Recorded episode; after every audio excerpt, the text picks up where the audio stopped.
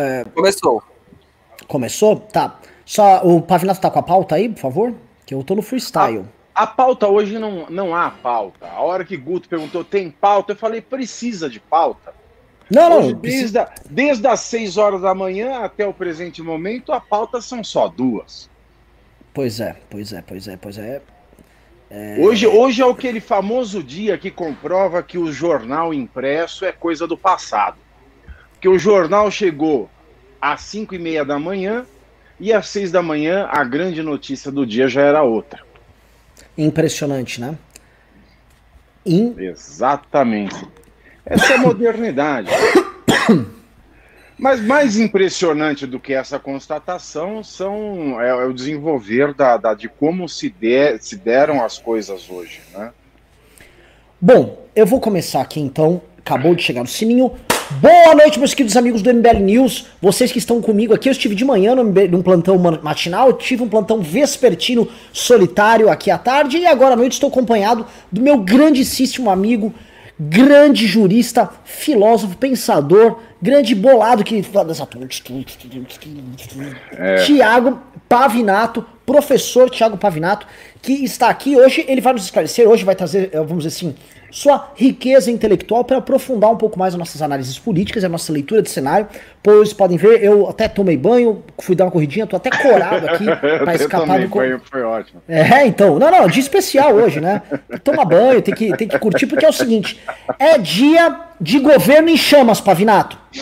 E é o seguinte, é, eu comentei hoje na live da tarde, Pavinato, que muitas coisas estavam dentro dos planos do Bolsonaro. Vazamentos de dados relativos à investigação dos filhos dele? Hum, isso ia vazar em algum momento. Né? Vazamentos relativos à investigação no caso da rachadinha, no caso da rachadinha não, desculpa, no caso da, do inquérito lá no STF, previsível, provável, né? muito provável, vão acontecer. Né? Aliados presos, provável. Tá? Uh, figuras políticas de baixo calão ingressando no governo Bolsonaro, provável, e já está acontecendo. O que nós temos é o seguinte: é, o Bolsonaro tem previsibilidade sobre uma série de coisas que viriam a acontecer aí uh, conforme os inquéritos e as investigações avançassem, mas havia um imprevisto. Preste atenção como o roteiro do Brasil, a novela Brasil, o, o roteirista não tem igual no mundo inteiro. O Bolsonaro jamais poderia prever que Queiroz fosse ser localizado, mas que Queiroz fosse ser localizado, tendo sua localização delatada por ninguém mais ninguém menos do que a filha do Olavo de Carvalho. Meu irmão, isto é um filme. É, é, assim, é um Avengers. O Brasil é pior do que Avengers. Porque assim, é uma Avengers. Não, a filha do Olavo, aquela mesmo fica denunciando ele, ele, Olavo, que quis enfim, tentou vender ela uma vez, tipo um shake, alguma coisa assim. Tem, tem umas histórias loucas, assim. Né? As histórias que a gente ouve da, da, da filha do Olavo de Carvalho sobre a, a vida devassa e louca que o Bolsonaro tinha aí nos anos 70 e 80 é enorme.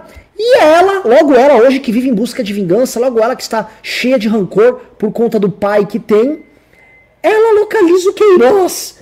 Ela denuncia e ela ainda vai fazer festa tomando uma champanhe né, de suco de laranja na frente do escritório do Vacef. É ou não é uma das coisas mais insanas do Brasil? Quando que Jair Bolsonaro poderia prever isso, Thiago Pavinato? Isso é um roteiro, se me desculpa, roteirista do Avengers, roteirista do House of Cards, ninguém chega aos pés do roteirista que criou o Brasil. O drama. Isso não tem igual. Você que é um especialista em novelas, que, que reviravolta é essa, Pavinato? Olha, eu diria que isso é uma reviravolta digna de novela mexicana, ainda por cima. A vida real do Brasil, ela supera um, um roteiro digno de A Usurpador ou Maria do Bairro facilmente. A Heloísa, eu falei com a Heloísa um, um, algumas semanas atrás, né, porque nós estamos fazendo um projeto de mapeamento de bolsonarismo e olavismo no Brasil, lá na PUC, e ela é, o que todo mundo já sabe, uma grande inimiga do pai.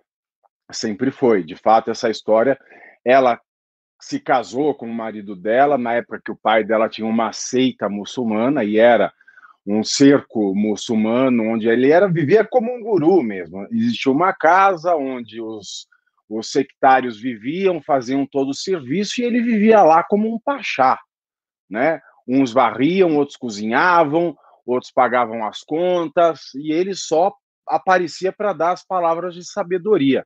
E como ela é a primogênita dele, ele já arrumou o casamento para ela, e que, segundo ela própria, foi muito bom, porque a partir do momento que ela se casou, ela foi morar com o marido, ela e o marido, que fazia parte desse, dessa seita islâmica do, do Olavo, que eu esqueci o nome do Olavo agora na seita, ele tinha um nome muçulmano dele, eles começaram a, a, a se sentir libertos da figura do pai dela. Então, a ruptura dela e do Olavo começou aí.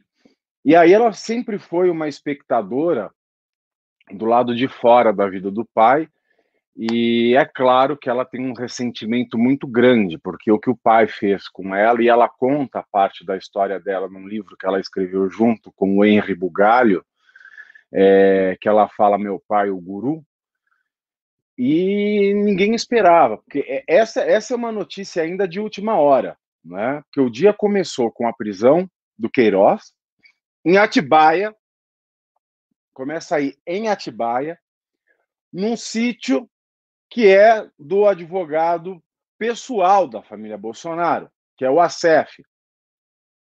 O ACEF que tinha dito a todas as reportagens, a todas as entrevistas que ele deu, quando perguntavam a ele onde está o Queiroz, ele respondia um redondo não sei. Não sei. Então veja, já temos aí a questão de Atibaia. O que é que Atibaia tem, gente? Eu estou louco para saber o que, que tem em Atibaia. Qual é o mistério que envolve Atibaia? Porque se existe alguma coisa cósmica no Brasil, essa coisa está em Atibaia. Porque não é possível. O Lula cai por conta de Atibaia. E Bolsonaro, no fim das contas, está aí cada vez mais perto do precipício por causa de Atibaia. Bom, tirando isso, o ACEF, o ACEF é advogado. Ele faz parte da Ordem dos Advogados do Brasil. Vamos ver para que serve Felipe Santa Cruz. É esse o nome do presidente da Nacional da OAB? Deve ser. Vamos ver para que ele serve. Se ele é um advogado de bravata ou se ele vai tomar medidas contra o ACF. Porque não se pode dizer que ele abrigar um fugitivo, um foragido, é uma relação entre cliente e advogado, entre procurador e procurado. Não, não há relação entre procurador e procurado da justiça quando você está ocultando uma pessoa. Ele, então, o ACEF ele passou a ser também um possível criminoso. E a OAB tem que tomar providência quanto a isso, sim, porque senão vai acontecer com a imagem da advocacia o que tem acontecido com a imagem política nesse país a advocacia ela vai entrar numa crise de credibilidade imensa. Um advogado participando de um crime, ocultando a peça-chave do grande escândalo, aliás, do primeiro e grande escândalo, que foi o pontapé inicial para o desandamento de todo o governo Bolsonaro. Lembremos de novo que a memória é fraca e nosso papel é relembrar. O governo Bolsonaro começou a fazer água quando se levantou a suspeita contra o filho dele por rachadinha. Pivô Queiroz. Todo mundo assumiu o Queiroz. Ah, o Queiroz faz, faz os negócios dele particulares. O Queiroz tem a vida dele. Eu não tenho nada a ver com Queiroz. Queiroz some. Ele é achado na casa de ninguém mais, ninguém menos do que quem é advogado do Jair Bolsonaro.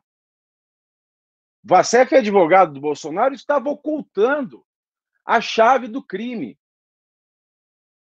Ele é tipo PC Farias da modernidade.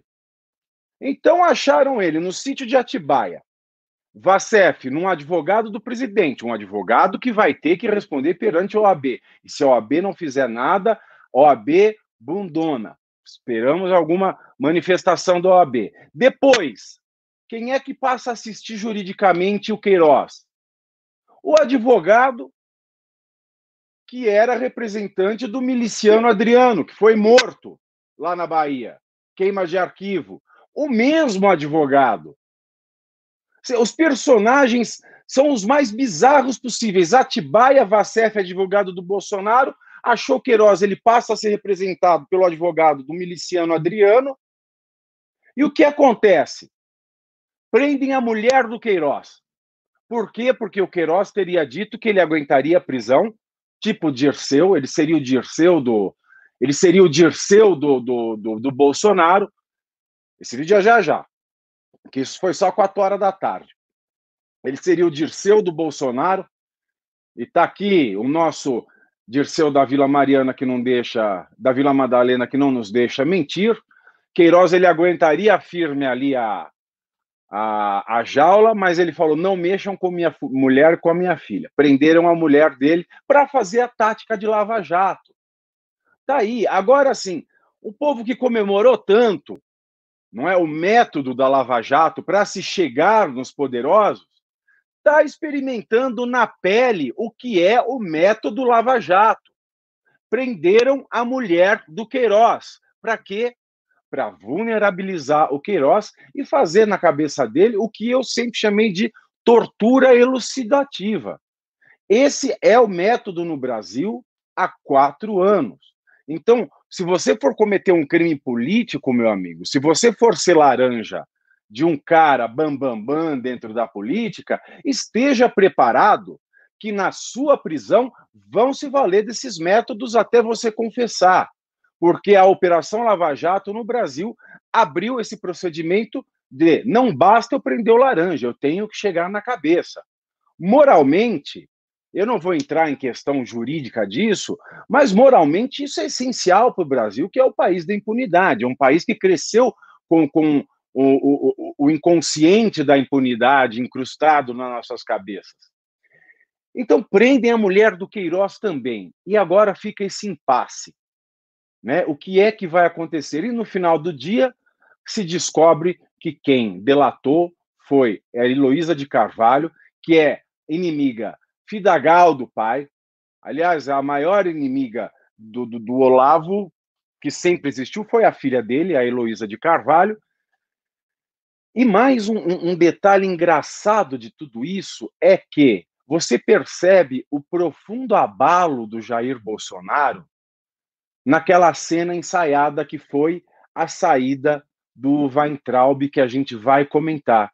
Mas vocês vão ver, e vocês já viram esse vídeo, o Jair Bolsonaro está totalmente lobotomizado. E mais um detalhe que deixa essa novela ainda mais bizarra. Ontem, o que, que aconteceu ontem? Ontem foi o dia do tá na hora. Ontem começou a subir prisão Moraes, está na hora, chegou a hora, é a hora de eu tomar providência. E quando todo mundo achou que o Galo ia cantar para ir para a rinha, o que aconteceu é que ele ficou mais lobotomizado que galinha depois de hipnose. Pavinato, pedi para você passar a bola, que você falou em lobotomizado, você me deu a deixa para colocar o vídeo no ar agora. Por favor. Tá? Pessoal, tô achando que eu tô com coronga, viu? Que eu tô tossindo aqui. Encontrei o Arthur essa semana. A todo o apoio e carinho que eu e a minha família estamos recebendo de vocês. Eu achava que tinha pouco Weintraub aqui no Brasil, mas tá, assim, cada vez eu, eu, sinto que vocês fazem parte da minha família. Hoje eu acho que tem muitos Weintraubs. Muito obrigado. É, Sim, dessa vez é verdade. Eu estou saindo do médico. E eu vou começar a transição agora.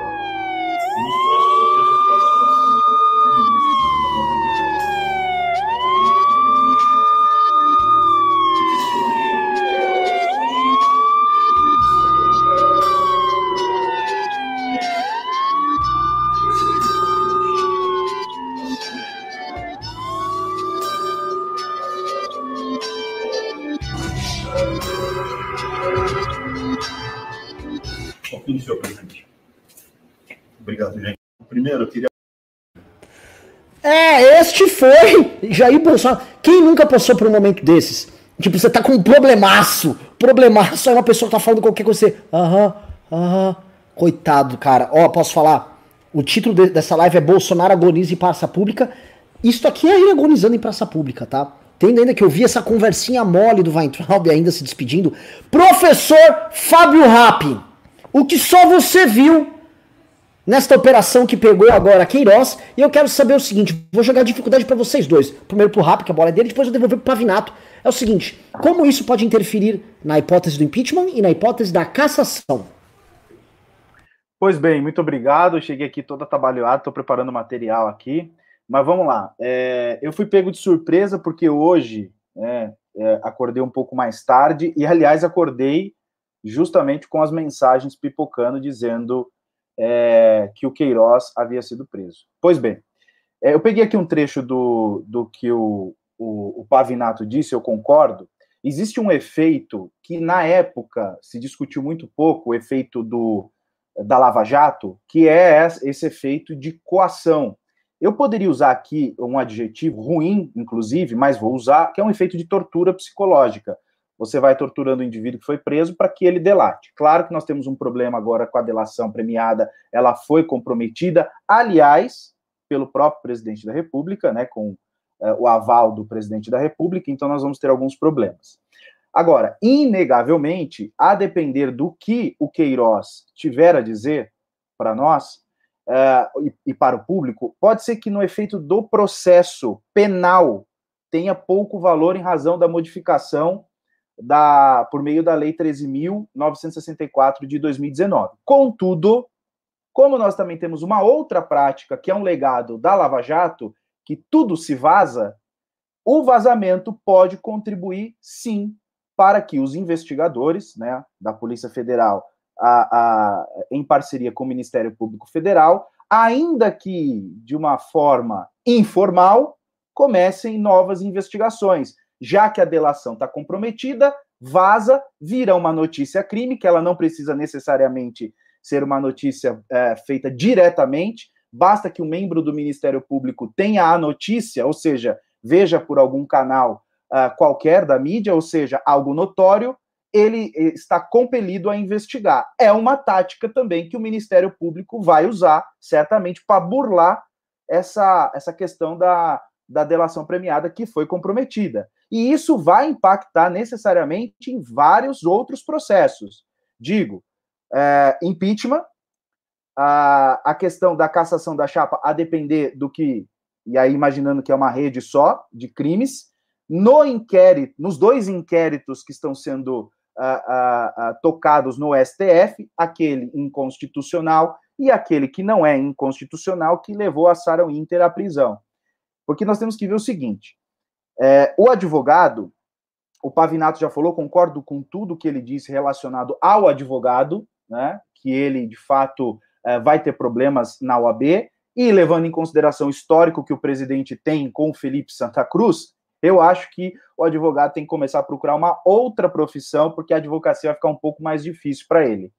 Agora, veja, há aqui uma, na minha percepção, o seguinte: é, vai se descobrir uh, quem financia também esse advogado, porque talvez seja a mesma fonte que financia esses 300, que financia uh, essa rede de fake news.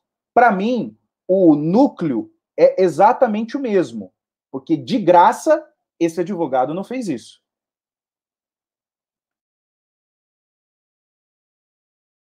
Pois é, mas isso a gente pode ter certeza. Eu só queria lembrar, tá? É, eu sempre tenho experiências uh, malucas na vida. Eu conheço esse Frederico Vassef, tá? Conheço ele em 2018, visitei ele na casa dele. Coisas estranhas. Quando eu visitei, ele morava numa mansão, lá perto daqueles lagos famosos lá de Brasília, nunca sei o nome, Asa Norte ou Sul, sei lá. E ele tinha vários caras camuflados dentro da casa dele que trabalhavam no gabinete do Jair. Ele se orgulhava disso. Ó, oh, esses caras são do Jair, do Jair, Jair. Eu, pô, que, que interessante, né? Eles andam camuflados lá já se colocava como membro do time de, do Jair, do membro de campanha do Jair. E ele ficava, ele pegava lá uma Land Rover que ele tinha, ou era uma BMW, uma perua grande que ele tinha lá, e ficava fazendo rally dentro da casa dele para impressionar os convidados. Ele te botava no carro e ficava. Eu falei, maluco, que cara esquisito. Bom, quem dá um Google nele pode ver que ele fez parte de uma seita no Paraná que matou, a seita em si matou uma criança, né? Tem uma história assim, bizarra. E em Brasília é uma espécie de lobista, né, junto ao Supremo Tribunal Federal, tal, opera por ali. E aí ele, por conta assim, das operações que ajudaram a manter o Bolsonaro vivo para a eleição de 2018, e não me refiro aqui ó, operações médicas, me refiro a operações jurídicas, como aquele caso que envolvia a Maria do Rosário, ele virou um cara de confiança dos Bolsonaro, né? E aí, tá aqui, o, o que a gente começa a ver são certas coincidências muito, muito estranhas, que é, por exemplo, a, a filha do Queiroz está chamando o advogado que estava cuidando do caso do Adriano que morreu, e aí a filha do Queiroz chama esse, esse escritório também é especializado em delações. Se não me engano, fez nove das 18 delações premiadas principais ali da Operação Lava Jato. Então, que, que bagaço é esse? Então, será que o Adriano contratou esse escritório porque ele já previa, tentar, queria fazer uma delação? Será que ele morreu porque queria fazer uma delação? Por que será que a filha do Queiroz, com a mulher, com a, mulher já lá, com a mulher dele já, já toda encrencada, que ela já vem compartilhando postagens nas redes sociais contrárias ao Bolsonaro. Será que a filha do Queiroz está se sentindo abandonada pelo presidente da República? Será que eles não são tão parças assim? Será que o Queiroz não está afim de puxar uma cana pelo amigo Jair Bolsonaro? O que, que será que está acontecendo pro Bolsonaro tá esse Bolsonaro que a gente viu nesse vídeo? Um homem torturado, amargurado, a derrota em pessoa. Porque o que aconteceu hoje aqui, né? O Fábio ainda não, tinha entrado na live. A gente também, ó, pra quem tá falando, ah, cadê o Kim? O Kim vai entrar. Calma que tá arrumando a, a, parte de áudio dele que tá uma merda. O que que eu tô sentindo aqui, pessoal, é, ele tinha, o Bolsonaro tinha aqui no seu, no seu, no seu planejamento um conjunto de ações. Ele sabia, ó, vai dar merda aí, vai, vai destruir minha, minha equipe de redes sociais, vou ter que ver como me componho com o Olavo e etc. Vou ter que me ver como me componho com o restante do meu time, mas é, eu, eu não tenho muitos sustos pela frente. Sustos, coisas que eu, são imprevistas. Eu posso ter fatos ruins, não necessariamente sustos. Hoje foi um susto que desabou o bolsonarismo. O bolsonarismo, ele tá no chão e eles não estão conseguindo reagir nas redes sociais. E hoje é um dia, poxa, o, o Fábio e o Pavinato são dois caras briguentos em redes. A gente pode, pode combinar que assim, nas redes não houve nada. Quem está passando pano e muito, o herói deles é o Constantino. O cara que está fazendo a defesa deles hoje é o Constantino a ponto de o Jair Bolsonaro ter mandado a galera sair da live dele, Bolsonaro, para ir assistir o Constantino defender ele. O que é o seguinte, é um, carimbo no Constantino de pum, você é governista, né? Uma coisa horrorosa, né? Não sei se o Pavinato viu isso aí. Então é o seguinte, Sabe, articulado vi, a defesa deles, não há nada articulado. O Constantino, ele é, uma, ele é um fenômeno, ele é um fenômeno da, da, dos nossos tempos ele marca muito bem o reacionarismo, que é um fenômeno em muitos países do mundo. E que a eleição do, do Bolsonaro fez brotar com mais força aqui. É, enquanto vocês estão lendo aí sobre a, a nova revolução industrial, ou o novo iluminismo, eu estou lendo um filósofo que já morreu faz tempo, russo, é, Gurdjieff, que ele fala da nova Idade Média. E eu, a novidade das trevas. E a gente está entrando numa novidade média. E o Constantino ele é símbolo disso. Você sabe que durante a Idade Média existia um gênero literário que era assim, loucos de hospício, ia lá no Bicetre, no Salpetier, do, do, do, do, Pinel, do Felipe Pinel e do, do Esquirol, e os loucos lá eles produziam, escreviam coisas. E a elite europeia adorava, adorava é, isso depois da Idade Média, é o Iluminismo, que o que aconteceu? A Revolução Francesa, só para não pra pecar por incorreção, a Revolução Francesa ela transformou os padres em psiquiatras.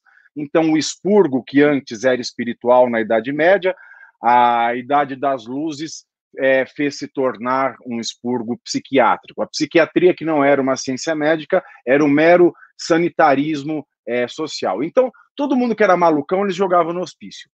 E aí o que acontecia? O povo do hospício escrevia coisas, e a elite europeia adorava, falava: ah, ora vamos ler a obra do Parvo hoje, vamos ler. Aí eles liam, se deliciavam. E o Constantino, ele é o Parvo, porque ele não escreve uma coisa com coisa. Tem hora que ele elogia, aí tem hora que ele fala, oh, boa fora. Aí tem hora que. Ah, hoje ele foi, ele foi amigão do Weintraub, do tipo assim, tamo junto, irmão. Eu entendo que é isso, meu irmão. Tamo junto. E assim, o Weintraub, que é o cara do Olavo. O Olavo que chama o Constantino de cocô instantâneo. Assim, então, assim, ele é a coisa mais maluca. Ele é o símbolo do retrocesso do, jornal, do pseudo-jornalismo, porque ele se, se veste numa carapuça de jornalista, coisa que ele não é, mas ele representa bem o retrocesso da informação. Ele é, de novo, o parvo fazendo algum sucesso, porque ele tem quase meio milhão de seguidores, ele tem uma rede de defesa e ele tem é, veículos de imprensa que, que o sustentam. E tem empresários que o patrocinam. Então, assim, ele é o parvo das elites. Ele é o que escreve coisas que ninguém mais entende e tem um público que aplaude. É isso que eu tinha para falar do Constantino. Eu não sei se tem mais alguma coisa a acrescentar ou se nós Não, não, eu, eu, eu, assim, a gente não gostaria de perder tempo com esse cara, que esse cara, ele, ele é fanático pela gente, ele só sabe falar da gente. Hoje de manhã. Cara, eu tá... não sei em qual é uma, cara, é um... tem tesão. Pavi, é você. É você. Você é mais bonito. Gordinho por gordinho, ele não ia me querer, não. Seria com você. Com você. Esse pavinato aí, ó. Até botou a câmera direto no pavinato. Don't, don't, don't, don't, don't, don't. Seguinte, pessoal. O, o, o, eu vou pegar aqui, fazer essa ponte saindo do Rodrigo Constantino, porque de fato, assim, doidinho, de manhã, tá? Tipo assim, o Brasil inteiro parado pra falar de Queiroz, ele tava preocupado com o que o MBL ia falar do caso. Ele é completamente vidrado na gente. Aliás, eu não sei o que o MBL desperta nos outros. Que as pessoas tem gente que só fala na gente, é tarada pela gente. Relaxa, galera. O MBL morreu lá no passado, ninguém dá bola, Aliás, acabou essa você porra. Você falou que não teve briga. Você falou que não teve briga, né? No Twitter, de fato, foi pouca briga é, de olavista. Mas a rede de WhatsApp do, do Jair Bolsonaro é, funcionou. Ou seja, ainda tem fanático falando coisas. Coisas que, que foram vazadas da, das redes do bolsonarismo hoje. Gosto muito do Bolsonaro e continuo apoiando ele, mas nos últimos dias ele tem se revelado um frouxo. Espero que realmente tome atitudes enérgicas antes que ponham ele para fora. Sou Bolsonaro toda hora, mas ele não reage aos ataques do Supremo. Aí, assim, essa é, é, é a de ouro. O Ministério Público do Rio de Janeiro só vê crime nos filhos do Bolsonaro. Filhos do Lula, nada. Olha a qualidade intelectual dessa, dessa Grey. E ainda tem mais. Ainda tem mais. O que o pessoal diz é que o juiz que mandou prender o Queiroz hoje, a filha dele e o sócio da filha, são nomeados no governo Wilson.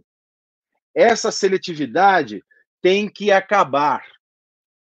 Mas a culpa da prisão do Bolsonaro, a culpa da, da prisão da mulher do Queiroz é culpa de Sérgio Moro, que interferiu no Ministério Público e na Justiça. Aí tem gente ainda fala, o Moro está por tá. trás tá. de tudo isso e fim de voz. E essas são as mensagens mais eu, emblemáticas. Eu... Ainda tem gente fanática. Assim, é fato, é, é fato seguinte, de manhãzinha, quando a gente começou a fazer as postagens no MBL, Gado veio defender. Ah, MBL tá igual a Globo, MBL. Mas depois foi passando o dia, o gado, mesmo gado foi desistir. Falou, mano, vou jogar ping-pong, vou cozinhar, vou fazer alguma coisa que vou dar cavalo, vou pra Tibaia, tô, vou chupar uma laranja, porque isso aqui não dá. Aí eu vou perguntar agora uma coisa, vou começar agora do Fábio, porque Fábio, eu acho que é, é, você conhece a fundo a militância bolsonarista, conhece até pessoalmente vários deles. Eu queria te perguntar, no mesmo dia, onde eles não têm mais razões para defender, fica muito difícil. O que, que, eles vão falar do Laranjal do Queiroz? Vão falar e o PT, que é o que os poucos que falaram, falaram isso. Ah, mas não pegaram o siciliano lá. Mas eu quero saber o seguinte: tiraram o Weintraub, Weintraub entregue aí às onças e tal, largado à própria sorte, o governo perde, o, o olavismo perde um representante, alguém que vocalizava sua visão de mundo lá no governo. E aí, uh, acontece do Queiroz. Eu quero saber como é que tá a moral dessa turma. Como é que tá a energia deles? Como é que eles estão indo para esse enfrentamento, que no fundo é um enfrentamento até pela própria sobrevivência, porque muitos deles vão ser presos, outros tantos serão delatados, outros terão que delatar amigos. A gente sabe que essa turma, na hora que o bicho for pegar, vão começar a abrir a boca. Você, Fábio, como você vê a moral da militância agora, que o bicho começa a pegar, a guerra começa a chegar, e o cujo líder, o Jair Bolsonaro, tá lá em frangalhos, derrotado, humilhado em praça pública? Bom, vamos lá. É, algumas coisas aqui. Nos grupos que eu ainda estou, obviamente não como Fábio Rapp, naturalmente, porque senão já teria sido expulso, né? E a, a narrativa é a seguinte: olha, não é, é, rachadinha, não é crime. Não está tipificado no Código Penal, logo não sabemos por que, que o Queiroz é, foi preso. É uma retaliação ao governo. Aí aquela coisa, aí é um pacote, né? É que nem um pacote net, combo. Aí vem comunismo, é, Foro de São Paulo, etc, etc. O que me chamou a atenção em todo esse discurso foi o seguinte: é, a, os, os, influenciadores né, que estão nesses grupos começaram a apertar na, na, na, narrativa de golpe, literalmente agora de forma escancarada, apoiando sim o golpe. Como seria feito esse golpe? Eles não explicam muito bem, obviamente eu vou provocando. É, ah, mas como seria isso? Não, temos que uh, trazer, uh, selecionar agora de fato, dentre esses militares que estão no governo, quais de fato estão dispostos a apoiar verdadeiramente, o apoio aí, leia-se o golpe, o Bolsonaro. Reunir esses militares é, fazer um chamamento às polícias militares dos estados para que tomemos o poder, que é aquilo que você, inclusive numa outra live, havia comentado, a essa tomada do poder. Aí eu vou questionando, digo, mas e depois? Não, não, o importante é tomar o poder. Aí tomar o poder, é, eles vão dizendo, é fechar o STF, tirar esses 11 ministros do STF, uh, ah, tirar agora eles estão também começando a questionar a atuação do Mendonça, do José, do Jorge Oliveira é, e também do Aras, que é hora do presidente tirar esses caras de lá, como se desse, né, como se fosse possível tirar o Aras. Eles não entenderam que naquele momento, quando se é, quando foi feita a crítica à indicação do Aras, por exemplo, pelo Nando Moura, naquela ocasião, e outros bolsonaristas da época, era justamente por isso, porque não há possibilidade de retirar o Aras, salvo se ele cometer crime de responsabilidade. E o Aras está sendo concitado pelos seus, ou seja, pelos pares, a ter que atuar, em que pese ele tenha uma certa, um certo apreço, uh, não, não ali de amizade, mas de interesse com o Bolsonaro.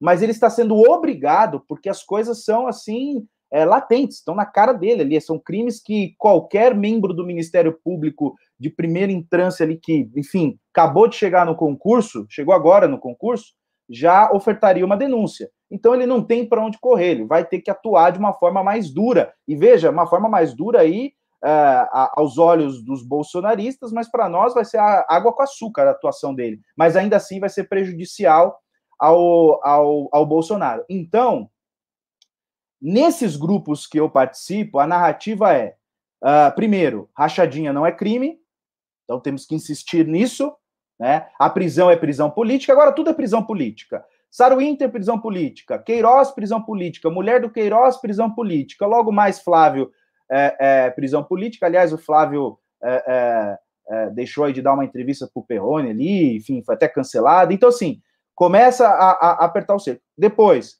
uh, o discurso, golpe, temos que insistir nessa tomada. Aí aquela leitura tosca do artigo 142 da Constituição Federal, né? Então tem que começar já a apontar quem são os generais e os comandantes dos estados, das polícias militares, que vão ajudar a, a, a, a enfim, a efetivar esse golpe aí. Então, é isso que está acontecendo nesse exato momento nos grupos, né? E, enfim, então essa narrativa está sendo construída e provavelmente será replicada aí ao longo da noite e talvez uh, na sexta-feira e no final de semana, se nada mais acontecer e se nenhuma outra pessoa for presa. Vale lembrar, não acho que a investigação que está ocorrendo lá no Ministério Público Federal, do, no, Ministério Público Estadual do Rio de Janeiro e do Ministério Público Federal das fake news, eu não acho que eles não estão se conectando, me parece que sim, estão se comunicando, e mais, aguardem, novos mandados de segurança sairão entre, aliás, 6 horas da manhã, como de sempre, fica a dica aí a esses influenciadores, talvez recebam uma visita. Maravilhoso. E você, Thiago Pavinato, eu quero saber, assim, vocês me deram um panorama agora das redes sociais, aí de como tá o gado atuando. De fato, assim, é perceptível para todo mundo que o gado tá calado e que eles estão com a moral baixa. E aí a gente sabe, a gente havia comentado aqui, quem acompanha o MBL News sabe que tem duas teses andando, uma da cassação de chapa forte, outra do impeachment hoje fraco. É, e eu vejo o pessoal da cassação já animadinho, né? Começando a sorrir. Ainda mais porque essa história do Queiroz, lembremos bem, ela se fortalece com as denúncias do Paulo Marinho. Conforme as denúncias do Paulo Marinho cheguem e é o caso do Queiroz ganhe robustez, Essas coisas vão se juntar e aí a gente vai ter o colosso que vai ser utilizado junto com o suposto caixa 2, junto com o suposto esquema de fake news ali na eleição para você ter uma denúncia forte para derrubar ele, né? A gente já falou de todas as implicações políticas e porque, por exemplo, eu sou, eu prefiro muito mais impeachment, o Ricardo também, não sei a opinião de vocês, mas uh, Pavinato, tá? Olhando essa construção aqui, conhecendo o STF como você conhece, conhecendo o Barroso, entendendo a cabeça deles e pensando naquela do Bolsonaro, como você acha que esses agentes estão pensando, vendo agora essa quantidade de fatos políticos derretendo o Bolsonaro no ar? E até lembrando, eu até esqueci, a gente tá no meio de uma pandemia e o Brasil é a maior vergonha internacional da pandemia. A gente esquece isso. Pavinato. Não, é verdade. Mais um recorde de números essa semana, mais uma vez, e a gente aqui só fala é, de Bolsonaro. A questão é a seguinte: impacto na, na eventual ação de, de cassação de chapa a Bolsonaro Mourão. Eu já fui um adepto de que essa possibilidade estaria remota. O que aconteceu essa semana faz mudar todo o jogo, porque a imagem do quebra-cabeça do passado ele está começando, a, as peças estão sendo jogadas é, nas mãos das autoridades e eles vão começar a montar esse quebra-cabeça. Daqui a pouco nós vamos ter esse panorama. Queiroz. Queiroz era o operador de rachadinha. Ah, rachadinha não é crime, né? Como falou aqui o rápido pessoal lá da, dos grupos bolsonaristas. Vamos saber que você era espião, hein, Rap? Rap aí fazendo trabalho de espionagem. Tá, ok. Não, Amando do Dirceu. Faz... Ah, fala, Amando fala. do Dirceu da. Amando do Dirceu da Vila Madalena. Eu sei, eu sei como funciona. Eu sei como funciona. São o quê? 17 anos conhecendo esta peça. É... Bom, vamos lá. Você é um político você tem direito a contratar pessoas para o seu gabinete. Para você contratar, você exige da pessoa que ela dê metade do que ela ganha de volta. Ah, Pavinato, mas e se a pessoa quer dar metade dela? Ela tem que declarar, filhinha. Então, assim, se não tem rachadinha escrito no papel, tá? Pelo menos existe a imoralidade da pessoa retomar aquilo. Depois, existe a sonegação. A pessoa ela está primeiro desviando recurso público, porque aquele recurso não é para ela, a pessoa física, é para a atividade. Então, é um desvio de recurso público, fato. E existe a, a questão também da sonegação fiscal, seja é, em declaração, seja pela doação feita, se tá, foi feito de bom, bom grado, eu não posso entrar na cabeça dela para saber se ela estava coagida ou se ela estava dando de bom grado. Mas agora, o Queiroz, ele não era um que fazia só isso, ele coordenava todo esse sistema. Se ele coordenava todo esse sistema, o Flávio estava em, é, é, tinha esse cargo no qual ele fazia o corre de todo mundo, o pai dele e os dois irmãos deles também estavam em campanha, quem diz que esse dinheiro que ele arrecadou não foi redistribuído para as campanhas? É, eu falei isso à tarde, e isso é uma suposição muito boa, porque se é muito dinheiro que tem ali. É muito dinheiro. Você consegue ali tranquilamente, só se olhar o número de salários, pegar a média de salário que você pode fazer, pegando, vai, 60%, 70% do salário como ele costuma pegar, a gente tá falando aqui, cara, de levantar eventualmente 70 pau, 80 pau por mês, mandar para fora, e aí operar, e tem aquela hipótese que ele opera isso com milícia, e aí isso vai para algum lugar. Eventualmente aí pode tocar justamente esse aparato paralelo de campanha que todo mundo tá falando que o bolsonarismo tinha, que produzia redes sociais, é, enfim, equipes trabalhando em redes sociais, que só poderia ser legal, porque o dinheiro é ilegal e o fim é ilegal. Então, é só um dinheiro que deveria viver no mundo paralelo. E o Queiroz pode ser uma peça-chave nisso. É ou não é? Exato, sem dúvida nenhuma. E isso vai bater também na fantástica fábrica de chocolate do senhor Flávio Bolsonaro. Bateu na fantástica fábrica de chocolate, como ela lava o dinheiro, talvez até nós podemos chegar que, além da, das campanhas serem irrigadas, o que é uma hipótese muito plausível, não é? É uma hipótese muito plausível como muitos dos recursos eram lavados na fantástica fábrica de chocolate, e a fantástica fábrica de chocolate sustentava a família Bolsonaro, qualquer dinheiro, então, que talvez tenha saído do filho Flávio para o pai Jair ou para a campanha do pai Jair, é uma maneira camuflada de uma pessoa jurídica estar repassando dinheiro para essa campanha. Então, são muitos detalhes. Assim, eu tô, estou forçando os limites de exemplo, eu estou esticando, como eles gostam de dizer, eu estou esticando a corda, eu estou olhando a situação num panorama dentro dos, das situações mais limites. E essa é uma situação limite. Além de você ter uma arrecadação ilegal, uma, uma arrecadação que já é desvio de recurso público para alimentar as campanhas da família toda, os dois filhos, é, um para o Senado, um para a Câmara dos Deputados e o outro para o outro bosta que, que era já era vereador, ele não teve campanha, mas ele já era lá. Então, assim, provavelmente no gabinete do Carluxo, o Queiroz está há quatro anos operando esse esquema.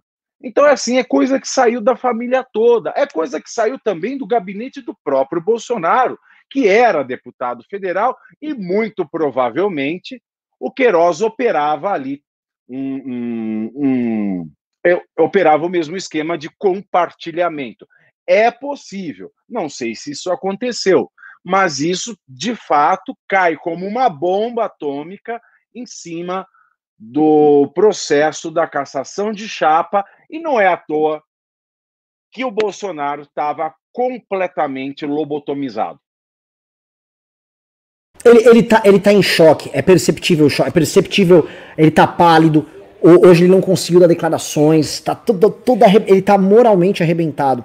É, eu vou pedir algumas coisas para vocês que estão na live. Atenção, pessoal. A gente tem aqui um, um QR Code do PicPay. Quem tem PicPay, manda o pimba seu pelo PicPay avisa, mandei o PicPay, eu tô aqui no celular, eu checo. Ninguém mandou, um cara mandou lá 5 reais. Qual é, galera? Vamos derrubar esse cara como?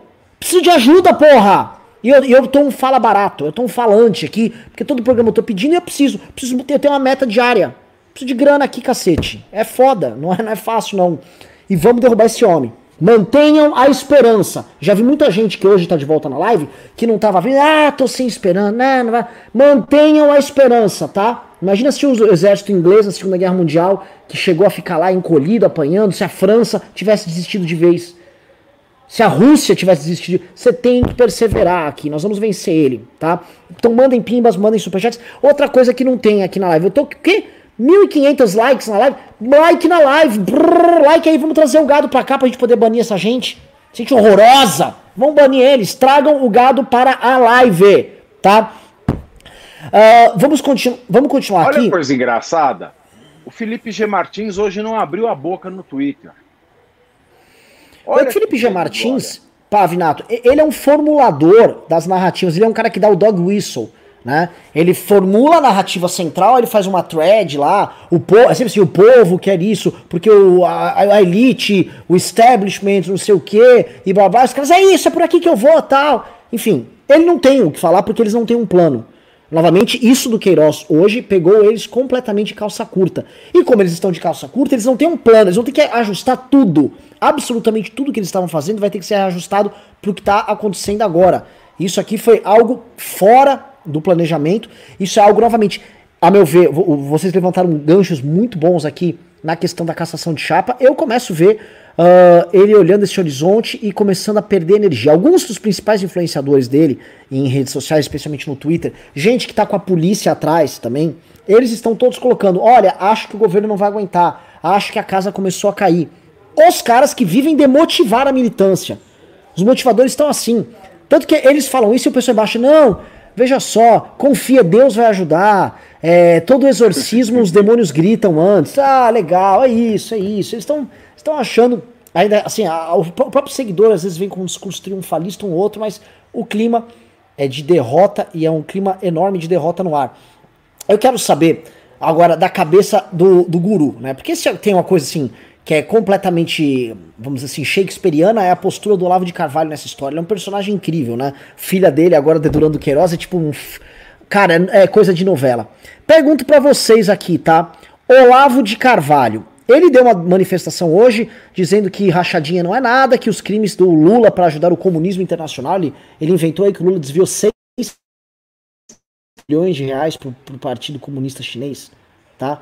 Foi, foi 6 trilhões de reais. Eu não sei como, de onde veio esses 6 trilhões. Basicamente ele pegou uns PIBs do Brasil aí e desviou tudo pro Partido Comunista Chinês. Como se a China precisasse de dinheiro do Brasil para poder manter o Partido Comunista, né? Mas, enfim, ele foi lá, ficou cagando números ali, basicamente para enrolar a militância. Mas vocês acham que com essa água batendo na bunda, Olavo vai continuar? Algumas, alguns amigos nossos, como o Martin Vasco, dizem sim, e agora que ele vai mandar mais ainda. Mas será? Será que era mais fácil o Bolsonaro entregar os anéis para ficar com os dedos, entregar os anéis no caso pro Centrão? Fábio. Não, eu concordo que o Olavo é, ele vem crescendo, ou seja, o poder de barganha. Aliás, eu acabei cedendo a, a, a, esse argumento, que acho que foi você, ou enfim, numa outra live que a gente participou, em que isso foi cogitado, disse: não, acho que ele está se apequenando. Não, não. De fato, ele vem crescendo, o poder de barganha dele vem aumentando e ele vai colocando o, o Bolsonaro de fato como um refém da, dos, enfim, de toda essa narrativa que ele cria. Agora está ficando mais claro, ele fala números absurdos, esses de 6 trilhões, é, e outras tantas coisas. Agora ressuscitando de novo o Foro de São Paulo, como se fosse algo que de fato tivesse alguma importância neste momento, como se o inimigo do Bolsonaro fosse o Foro de São Paulo, né? Então, assim, vamos combater o Foro de São Paulo, logo o governo vai se dar bem. Aí é óbvio que quando você questiona o Olavo do Foro de São Paulo, aí ele vai colocar STF, Foro de São Paulo, é, o Centrão é o Foro de São Paulo, MBL é o Foro de São Paulo, a minha avó está no Foro de São Paulo, e aí vai colocando todo mundo no Foro de São Paulo. Ou seja, não gostou do Bolsonaro, Foro de São Paulo, você já está com carimbo. Então ele vai tentando criar exatamente isso, na, um estigma nessas pessoas. Olha, vamos combater todo mundo, eliminar adversário, porque esse é o discurso dele agora, eliminar adversários é, e a leitura das pessoas mais comuns, eu não quero dizer que ignorantes, o eliminar realmente, de fato, é exterminar o adversário. É o cara de esquerda, aliás, vale lembrar que não tem nem oposição esse governo, viu? Se você não. Acabou. A é, Glaze Hoffman, você não ouve mais falar dessas pessoas, né? Então não tem oposição. Aliás, acho que é o único governo, salvo aqui, vocês me corrijam, tenho uma memória melhor do que a minha, mas é o único governo que não tem uma oposição de fato. Não tem essa oposição. Então, assim, ele governa e se, e se atrapalha com, com as suas próprias é, atitudes. Agora, uma outra coisa também que eu achei interessante do Olavo, é, em que pese ele esteja ali dando uma, uma enfim, uma, uma, uma dura no Bolsonaro e na militância, etc., ele vem, ele vem com uma certa, se comparar daqueles, aquela histeria dele daquela semana, ele vem um pouco mais calmo. Eu acho que as contas dele estão sendo pagas. E é o que interessa para ele, e ponto final. Ele, desde que a continha dele esteja sendo paga, ele vai continuar nesse empurra. Agora, é fato que alguns influenciadores, eu não vou dizer que eles estão desanimados, eu acho que eles estão caindo na real mesmo. Estão percebendo que não dá mais para defender o indefensável. Simples assim. Não conseguem mais criar uma defesa clara é, para o Bolsonaro, porque são coisas absurdas que estão acontecendo no dia, um dia após o outro. Então, assim, não tem mais o que defender. Agora, está surgindo uma outra camada de influenciadores. Aqueles que, de fato, não tinham seguidor nenhum, eram zero à esquerda, eles estão começando a assumir uma certa, um certo protagonismo, porque os grandes estão começando a abandonar. Salvo aqueles mais pelego do tipo Bernardo Kister, que esse indivíduo ele vai ser histórico, é, é, ele vai ter que entrar para a história. Talvez seja um daqueles malucos aí da Idade Média que o Pavinato citou, que escrevia, talvez é o Bernardo Kister de hoje, é o louco da Idade Média que escrevia para a burguesia da época. Pave, Pave, Pavinato, aqui ó, bola chegou redondíssima. Eu só vou falar um negócio, o pessoal tá me provocando aqui no chat, tá? Então é o seguinte, na live de hoje à tarde, eu descobri ao vivo que havia um cartão de visita na, no cativeiro do Queiroz ali, de um candidato, era um policial do PM que tinha declarado na sua candidatura para deputado 380 mil em dinheiro vivo, tá? O nome deles é, dele é Chagas Bola, é o PM Chagas Bola. E eu comecei, eu tive uma crise de riso, porque você imagina exatamente o, o tipo de PM, quando ele, meu irmão, chama o Chagas Bola aí, pô, traz a grana, Chagas Bola! Sabe, aquela coisa bem Tropa de Elite, eu tive crise de riso e eu falei, gente, por favor, não coloque nos comentários Chagas Bola que eu começo a rir. E aí o pessoal fica aqui só Chagas Bola, velho. Pô, tô tentando fazer um programa sério, o Brasil tá derretendo aqui, olha os riscos. O presidente da República tá acabando. E vocês só de Chagas Bola. Aí, Thiago Pavinato. Pavinato, tá? Ah, não! Você não, você não, você não fez a introdução para eu falar falando em Chagas Bola.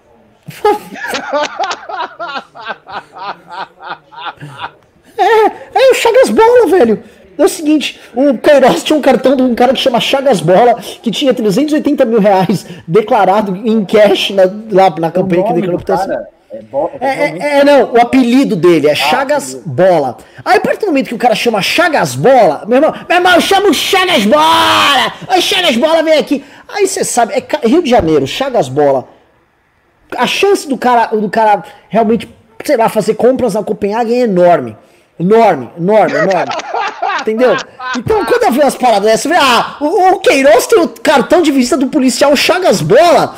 Porra, velho, os caras não se ajudam. A gente até tenta tratar, não, eventualmente, né? É, é, uma parceria. Não dá, mano. O cara, o cara chama Chagas Bola. E aí a galera no chat só fica aqui Chagas Ball Z, Chagas Bola. Para, gente, não vamos falar de Chagas Bola aí, senão, senão não vai ter programa sério. Porra, temos aqui dois júris, dois gênios aqui comigo e eu quero explorar aqui esse cérebro inteligente. Esqueçam o Chagas Bola por hoje. Outra coisa, Heitor, o, o, o Júnior Ramos ficava colocando foto do Chagas Bola aqui na live enquanto eu falava. Não faça isso. Thiago Pavinato. Põe a foto do Chagas Bola, por favor. Eu queria ver quem é o Chagas Bola. Eu quero ver o Chagas Bola. Chagas... É, é Olha, Chagas Bola sabe, ou Bola? Chagas Bola. Bola. Cha é o Chagas Bola! Meu irmão, Chagas Bola, vou, vou pra Esbórnia. Além do, além do Chagas Bola, meu irmão, você sabe que lá no sítio de Atibaia também acharam duas coisas, né? É bem pitorescas. É. Primeiro foi um bonequinho do Tony Montana.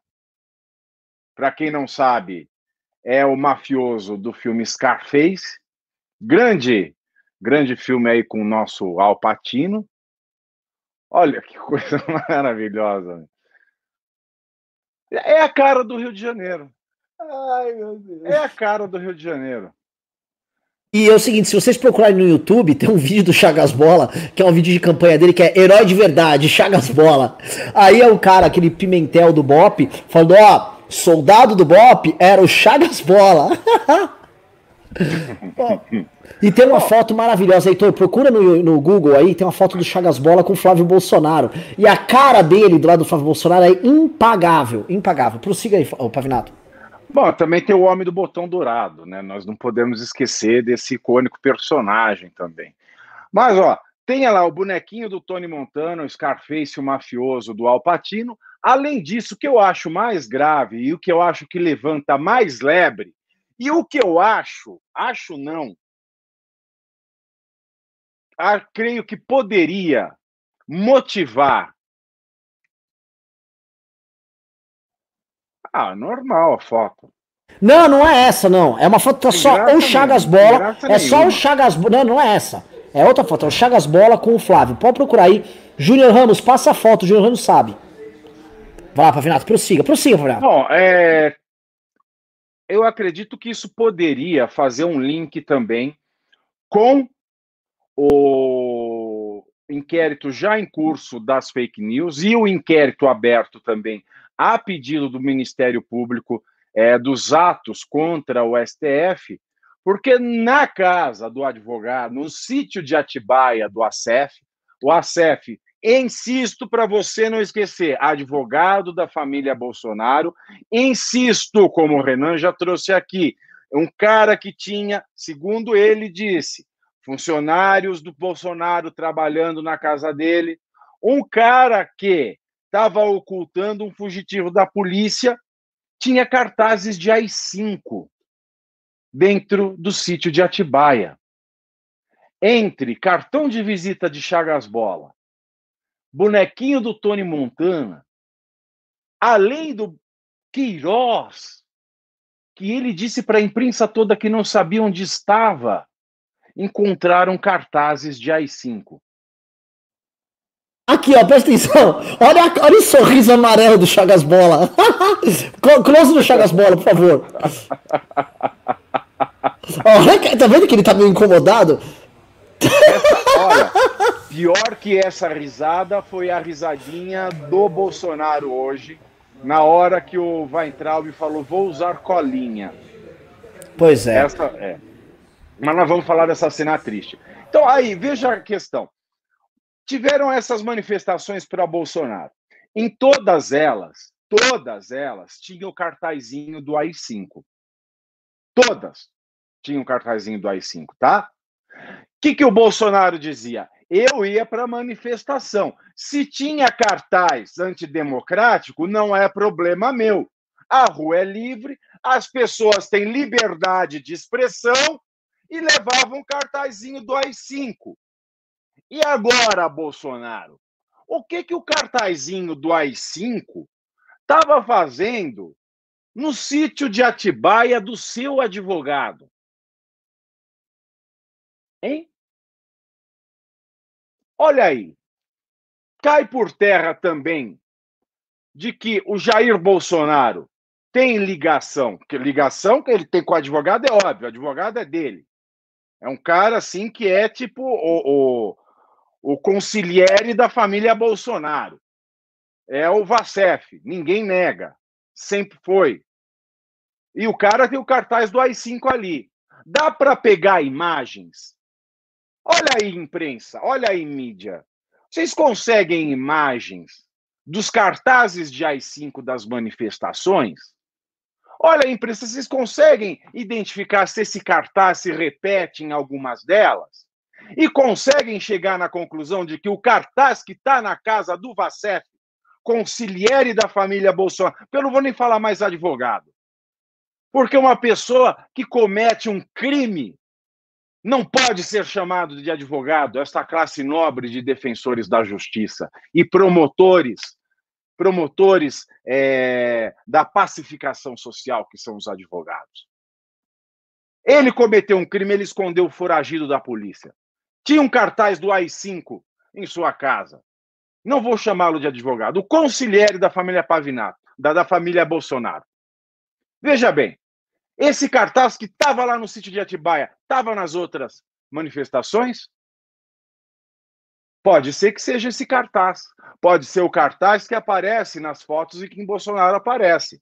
E se o cartaz de AI-5, que está na casa do conselheiro dos Bolsonaro, é o cartaz que aparece nas fotos de trás do Bolsonaro, Bolsonaro não pode dizer que ele não tem nada a ver com esse cartaz.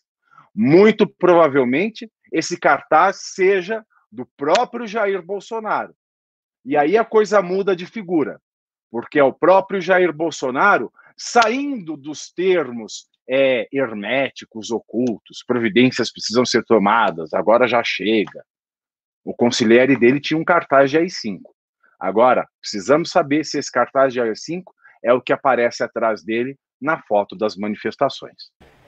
Eu posso te confirmar, conheço o Frederico Vassef, Frederico Vassef adoraria um golpe de Estado. Só seria meio ruim porque ele não conseguiria fazer lobby, mas na prática ele não precisaria mais fazer lobby porque ele podia nomear os ministros do Supremo com o Bolsonaro. Então meio que foda-se pra ele. Né?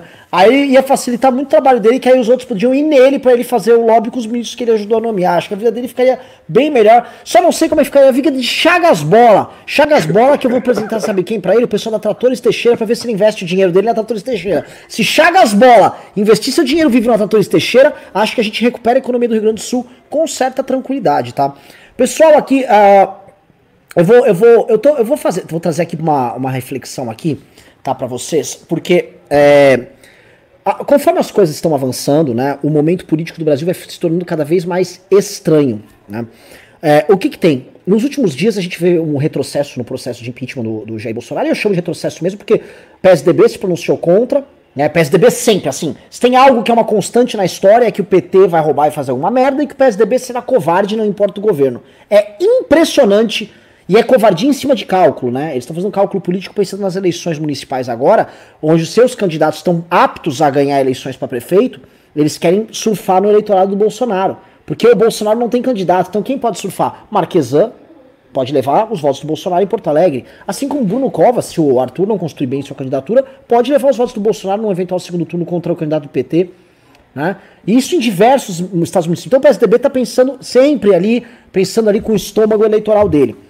Então houve esse refluxo né, no processo de impeachment. Os militares, olhando assim, vamos falar sobre milicos aqui.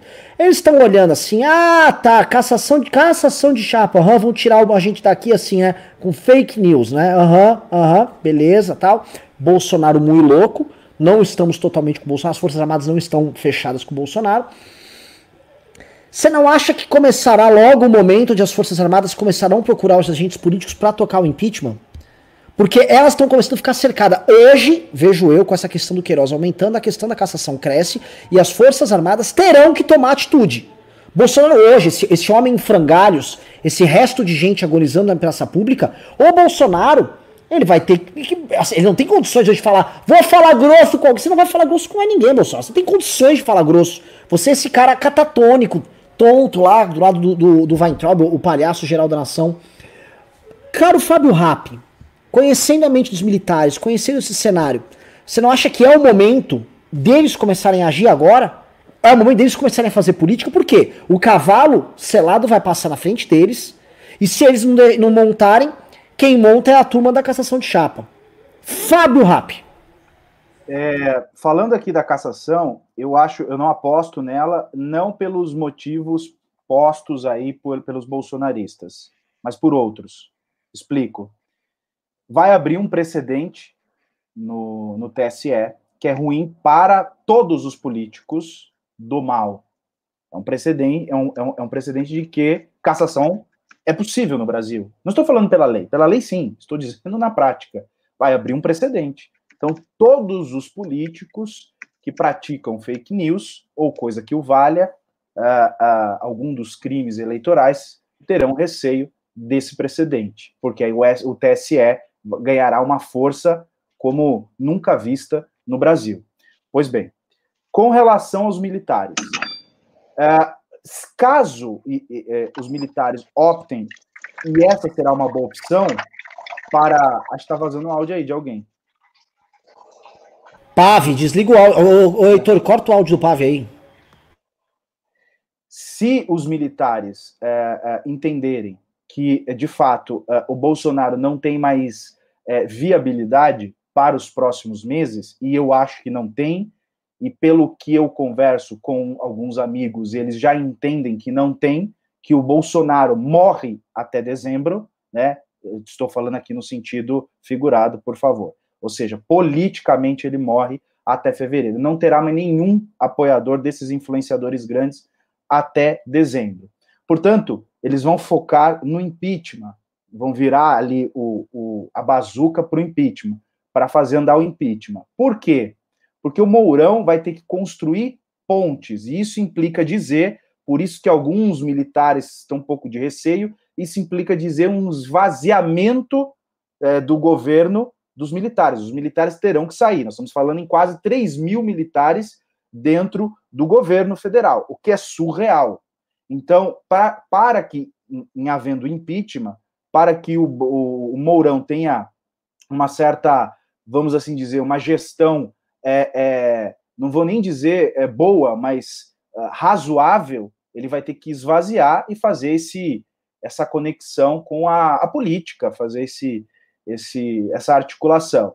Então, me parece que a cúpula né, é, da, do, do, do, comando ali das Forças Armadas tem interesse em compor algo que fique no meio, olha, Mourão, vamos apostar no impeachment, mas nos mantém aqui, pelo menos em parte, no governo, porque afinal de contas, ser um conselheiro de uma autarquia e etc., rende ali para um militar algo em torno de 70, 80 mil reais, e ninguém quer largar essa boquinha e voltar para dentro de um quartel e ter que distribuir ali farda e fazer ordem unida. Ninguém quer isso. Então eu acho que vai ter uh, talvez ali é, essa. Eu acho até que essa tratativa já, já existe, né? Quem vai ficar no governo em, é, é, em ocorrendo ali um impeachment, né? Porque assim a única a única chance dos militares em parte continuar no governo é tendo impeachment. A cassação acabou. Na cassação acabou os militares, eles saem todos do governo. Então eu acho que vai ter uma hora que o alto comando vai chegar e falar: vamos sentar aqui, Mourão, acho que precisamos apoiar o impeachment, porque a cassação é o pior dos mundos para nós, porque eles vão sair com o rabo entre as pernas se for a cassação. Eles sairão derrotados. Então, isso vai ser uma mancha muito ruim para o, a, as Forças Armadas. Não só para o Exército, mas para a Marinha, para a Aeronáutica também. Então, acho que vai ter uma composição aí. Mas o impeachment é o melhor caminho, sem sombra de dúvida. Tiago Pavinato, chegou a ouvir o que o professor Fábio Rapp falou? Ouvi, ouvi. ouvi Como você vê o exército atuando? Wireless. Ah, eu entendi. Olha, você é todo chique, Pavinato. Eu tô aqui com meu ah, fone. Ah, com... É que na, na é, Faria Lima, na Faria Lima ninguém respeita se você não estiver com um Air, o AirPod 2, hein? Pode ser um. Ah, não, um. Ah. É, ele é, mais, é, o um é compridinho, né? O seu é mais compacto. Não, ele é mais. É, tem umas viadagens a mais, mas a, a, qualidade de som dele é muito melhor. Então, senhor Thiago Pavinato, tá? É, como trazer o impeachment de volta pra praça e como, basicamente, uh, fazer com que os militares saiam da moita e percebam que é o seguinte: ou eles tomam a rédea do próprio destino, ou serão carregados, como bem disse o, o Fábio Rappi, pro lixo da pra lata de lixo da história junto com o Bolsonaro. Justamente a instituição que era mais respeitada de todas no Brasil, qualquer pesquisa mostrava isso. As Forças Armadas, igreja, aí lá embaixo vinha lá, lá no fim vinha imprensa, vinha Congresso, Congresso Nacional, todo o resto ficava lá embaixo, Forças Armadas lá em cima. Exato, o Bolsonaro, Bolso, só, só, só faz, lembrando aqui quem tá assistindo, tá? Bolsonaro para, para, parasitou nossa luta pelo impeachment do, da Dilma Rousseff. A luta contra a corrupção, a luta contra os privilégios, logo ele que sempre mamou e sempre foi um rei de privilégio. Mamador oficial da nação, Jair Bolsonaro. Mamou na luta do, do. Mamou não, se aproveitou, parasitou a luta da Operação Lava Jato. Se apropriou do, do movimento da sociedade civil, colou isso nele. E agora ele também se apropria da, da credibilidade das Forças Armadas para poder, na época da eleição, se utilizar disso para ganhar a eleição e hoje, enquanto presidente, para fingir que ele tem algum um pistolão para garantir uma, uma suposta defesa dele no poder, que ele vem tentando utilizar, que é o pistolão fake do Bolsonaro. Na prática, o Bolsonaro, aquela figura deplorável ali naquele vídeo. Mas o que acontece? Esse impostor, né, é, tá aí tentando, e se ele puder ir pro buraco e levar as Forças Armadas, tudo bem. Porque a lógica, eu sempre repito, a lógica do Bolsonaro é a lógica do filé mignon pro meu filho. Se tiver filé mignon pro meu filho, eu tô cagando se você vai se ferrar. Eu tô cagando se você é o Bebiano e se se matou para ajudar a construir minha candidatura. Que você morra, como o Bebiano como morreu. Olha, eu tô cagando se você é o Santos Cruz, que é um herói de guerra das forças. Uh, uh, do, quando o Brasil participa de, de forças internacionais. Foda-se! Foda-se, Santos Cruz. Você é traidor porque o Carluxo não gosta de você. Fora daqui. Sérgio Moro, comunista e traidor. Todos são traidores pra essa, pra essa gente Tão logo eles afetem a proteção do núcleo familiar da mamata, a ponto de termos chegado agora no Queiroz, talvez, não digo nem talvez, provavelmente um Queiroz insatisfeito, a filha dele já está insatisfeita, inclusive, e aí, o que, né, que é aquela coisa, pros meus filhos, filha mignon, pro Queiroz um bom cativeiro, com uma boa caminha lá guardada, uma, uma plaquinha de AI5, porque ele tem que ser patriota, né? Me parece assim, o Bolsonaro é um cara que é parasitário, e é um cara que não tem parceria e não tem boas relações com ninguém. As relações têm que ser sempre assimétricas. Ele, a família com filé mignon e a vizinha, a, a, a, a visita lá na casa dele com a carne dura lá, com o colchão duro. E perdendo che... tempo, né? Ele quer, ele quer dar filé mignon e o que o Carluxo quer é chuleta. Né? Ele queria uma chuleta e dar um filé mignon. Mas assim, vamos lembrar. O Fábio ele fez uma observação muito pertinente. Aliás, eu vou sair da live, tá? Eu pedi tem 4 mil pessoas assistindo e 2 mil likes. Eu falei que se não tivesse 2 mil likes, eu ia sair. Beijo, tchau. Ou vocês vão dando like enquanto eu falo. Por favor. Já não manda pimba, já não manda PicPay aqui. Tem, tem que mandar like, pelo menos. Like não custa nada e também ajuda o MBL. Você sabia? Pois fique sabendo, querido. Bom, primeiro ponto. O Queiroz, e eu já vou voltar para o ponto que o Rap levantou aqui, que eu achei fenomenal e é super pertinente. O Queiroz não é o Dirceu. O Dirceu é um político desde que ele estava na faculdade. Ele é um cara que, se não é político, é um cara metido com política. A gente conhece esse tipo de gente. Eu não sei, o Fábio Rapp não, não, não, estudou com a gente, mas eu e o Renan, a gente se conheceu no primeiro ano de faculdade. A gente é enfiado em política acadêmica desde o primeiro ano de faculdade. Então a gente sabe que o pessoal que é ativista político vive política. O Renan, mais do que eu até, mas a gente vive política. A gente não dorme por conta de política. tudo tem uma estratégia. A gente conhece, quer conhecer a estratégia do outro. Cada um tem a sua ideologia. A gente luta por aquilo que a gente acha que é certo. Mesmo que você ache que o que eu acho certo não é certo, mesmo que eu ache, ou que o Brasil inteiro acha que o Dirceu acha que não é certo, mas o Dirceu acha que é certo, ele tem um preparo de uma vida. Ele tem um preparo em Cuba, e dizem que o exílio de Cuba não foi tão ruim assim, porque dizem as más línguas que ele ele era assim um sujeito muito bonito. José Dirceu era assim um gato assim, ele era Não, não, arrasava corações, todo mundo fala. Ele fechava Militante, o comércio. Anos 60 e 70, revolucionário, com contatos em Cuba, bonitão, o Zé Dirceu passou a rapa nas ripongas. O Zé Dirceu chegou em Cuba, ele caiu nas graças de quem? Raul Castro. Porque Raul Castro, você sabe, eu sei, mas ele não diz que é. Então, assim, ele teve. Raul Castro, é. Raul Castro Olha. apaixonado por José Dirceu. E José Dirceu virou, tipo assim, o príncipe de Cuba. Então, assim, todos os estratagemas, tudo José Dirceu descobriu. Mas isso não é, não é, é não é o ponto da discussão. José Dirceu ele é um cara que vem desde a idade tenra, vivendo, respirando, dormindo política, é um cara ideologizado. Ele passou por Cuba na época da Guerra Fria. Ele foi príncipe de Cuba na Guerra Fria. Então, ele é um cara que, se ele for preso, ele não vai delatar ninguém. Ele tem a preparação de uma vida para isso. A cabeça dele sabe funcionar politicamente. Ele pensa estrategicamente. Então, assim, o Zé Dirceu preso não oferece risco para ninguém. Agora, quem é o José Dirceu de Bolsonaro? É o Queiroz. Quem é o Queiroz? O Queiroz é o tiozão lá, encostado, quer arrancar, fazer, tirar o dele com jeitinho brasileiro, aumentar o orçamento, faz um esquema aqui, faz um, um, um esquema acolá, como é que chama? Faz um rolo, vive de rolo, vive de rolo, faz rolo aqui, faz rolo ali. Ah, mas é ilegal. Ah, mas todo mundo faz. E aí ele virou o roleiro dos roleiros. Ele virou o grande roleiro. Então, assim, enquanto o Rasputin do Lula era um cara politicamente, com, com genialidade política, o Bolsonaro tem uma mão de obra que é um roleiro.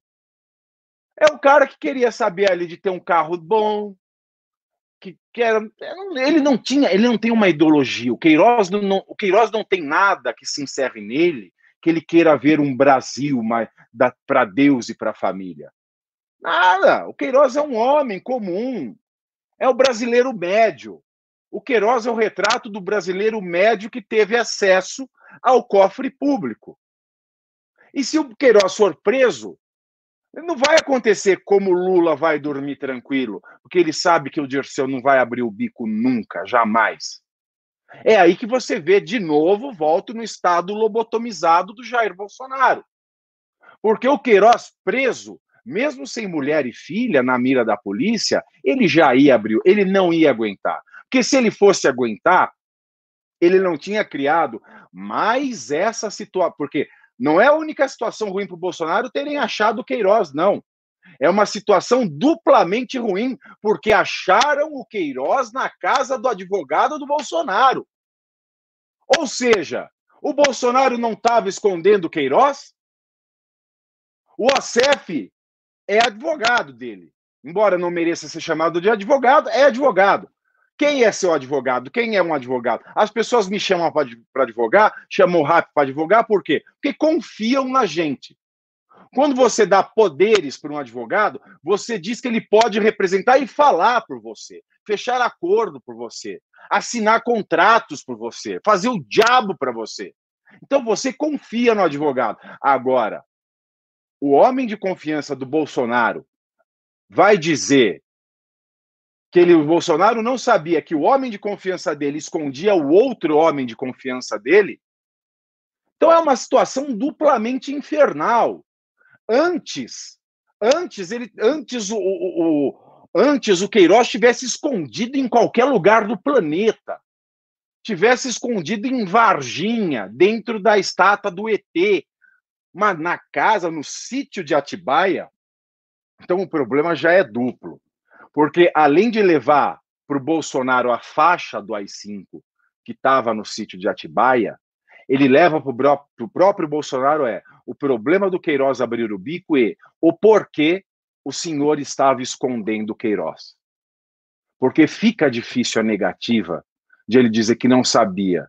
Ah, eu não sei que o meu advogado, eu não sei que meu advogado escondia ele. Eu não sei que o cara que faz tudo por mim, que está montando o meu partido, não sabe, é, é, não sabia que estava escondendo o Bolsonaro. Era mentira que o Vacef provou-se que o Vacef é um mentiroso. Ele falou para a imprensa toda: não sei onde está Queiroz. Estava no sítio de Atibaia, de Atibaia. E agora acham ele lá, então é duplo problema, e mais problema ainda, porque Queiroz não é Dirceu. Queiroz vai abrir o bico por ser o brasileiro médio, e o brasileiro médio vai querer se safar, vai querer dar o jeitinho, vai querer sair. Agora, o brasileiro médio, com a mulher e mais com a filha, porque o homem, o brasileiro médio, quando mexe com a filha, você imagina a cabeça do pai brasileiro médio que mexe com a filha? O pai fala assim: a gente cria uma filha para um marmanjo pegar depois, e é aquele acirramento do brasileiro médio com, com, com, a, com a filha. A filha é a maior riqueza do pai. O brasileiro médio tem a cabeça do brasileiro médio, patriarcal, machista. E a filha é a grande riqueza, o grande tesouro dele. É a princesa do castelo que se chama lar. My home, my castle, diriam os ingleses. Então o Queiroz vai abrir o bico. E é por isso que Bolsonaro está lobotomizado. E aí vem do outro lado, que é a chance de renascer o impeachment, que já tá, que estava dado como morto. Eu fiz uma live aqui com o Renan e com o Joel na segunda-feira e estava todo mundo aqui cantando aqui, é, é, é dando a extrema unção para o impeachment. Porque o Centrão foi todo comprado, todo comprado, o Maia sentado em cima, o PSDB tinha declarado, através do Bruno Araújo, que o, o PSDB ia mais uma vez amarelar. Agora, não sei o que as cabeças velhas do PSDB pensam nisso. Depois dos acontecimentos de hoje, então, eu não sei se muda alguma configuração, porque o PSDB ainda não se pronunciou depois de hoje. Que depois de hoje muda tudo. Hoje muda tudo.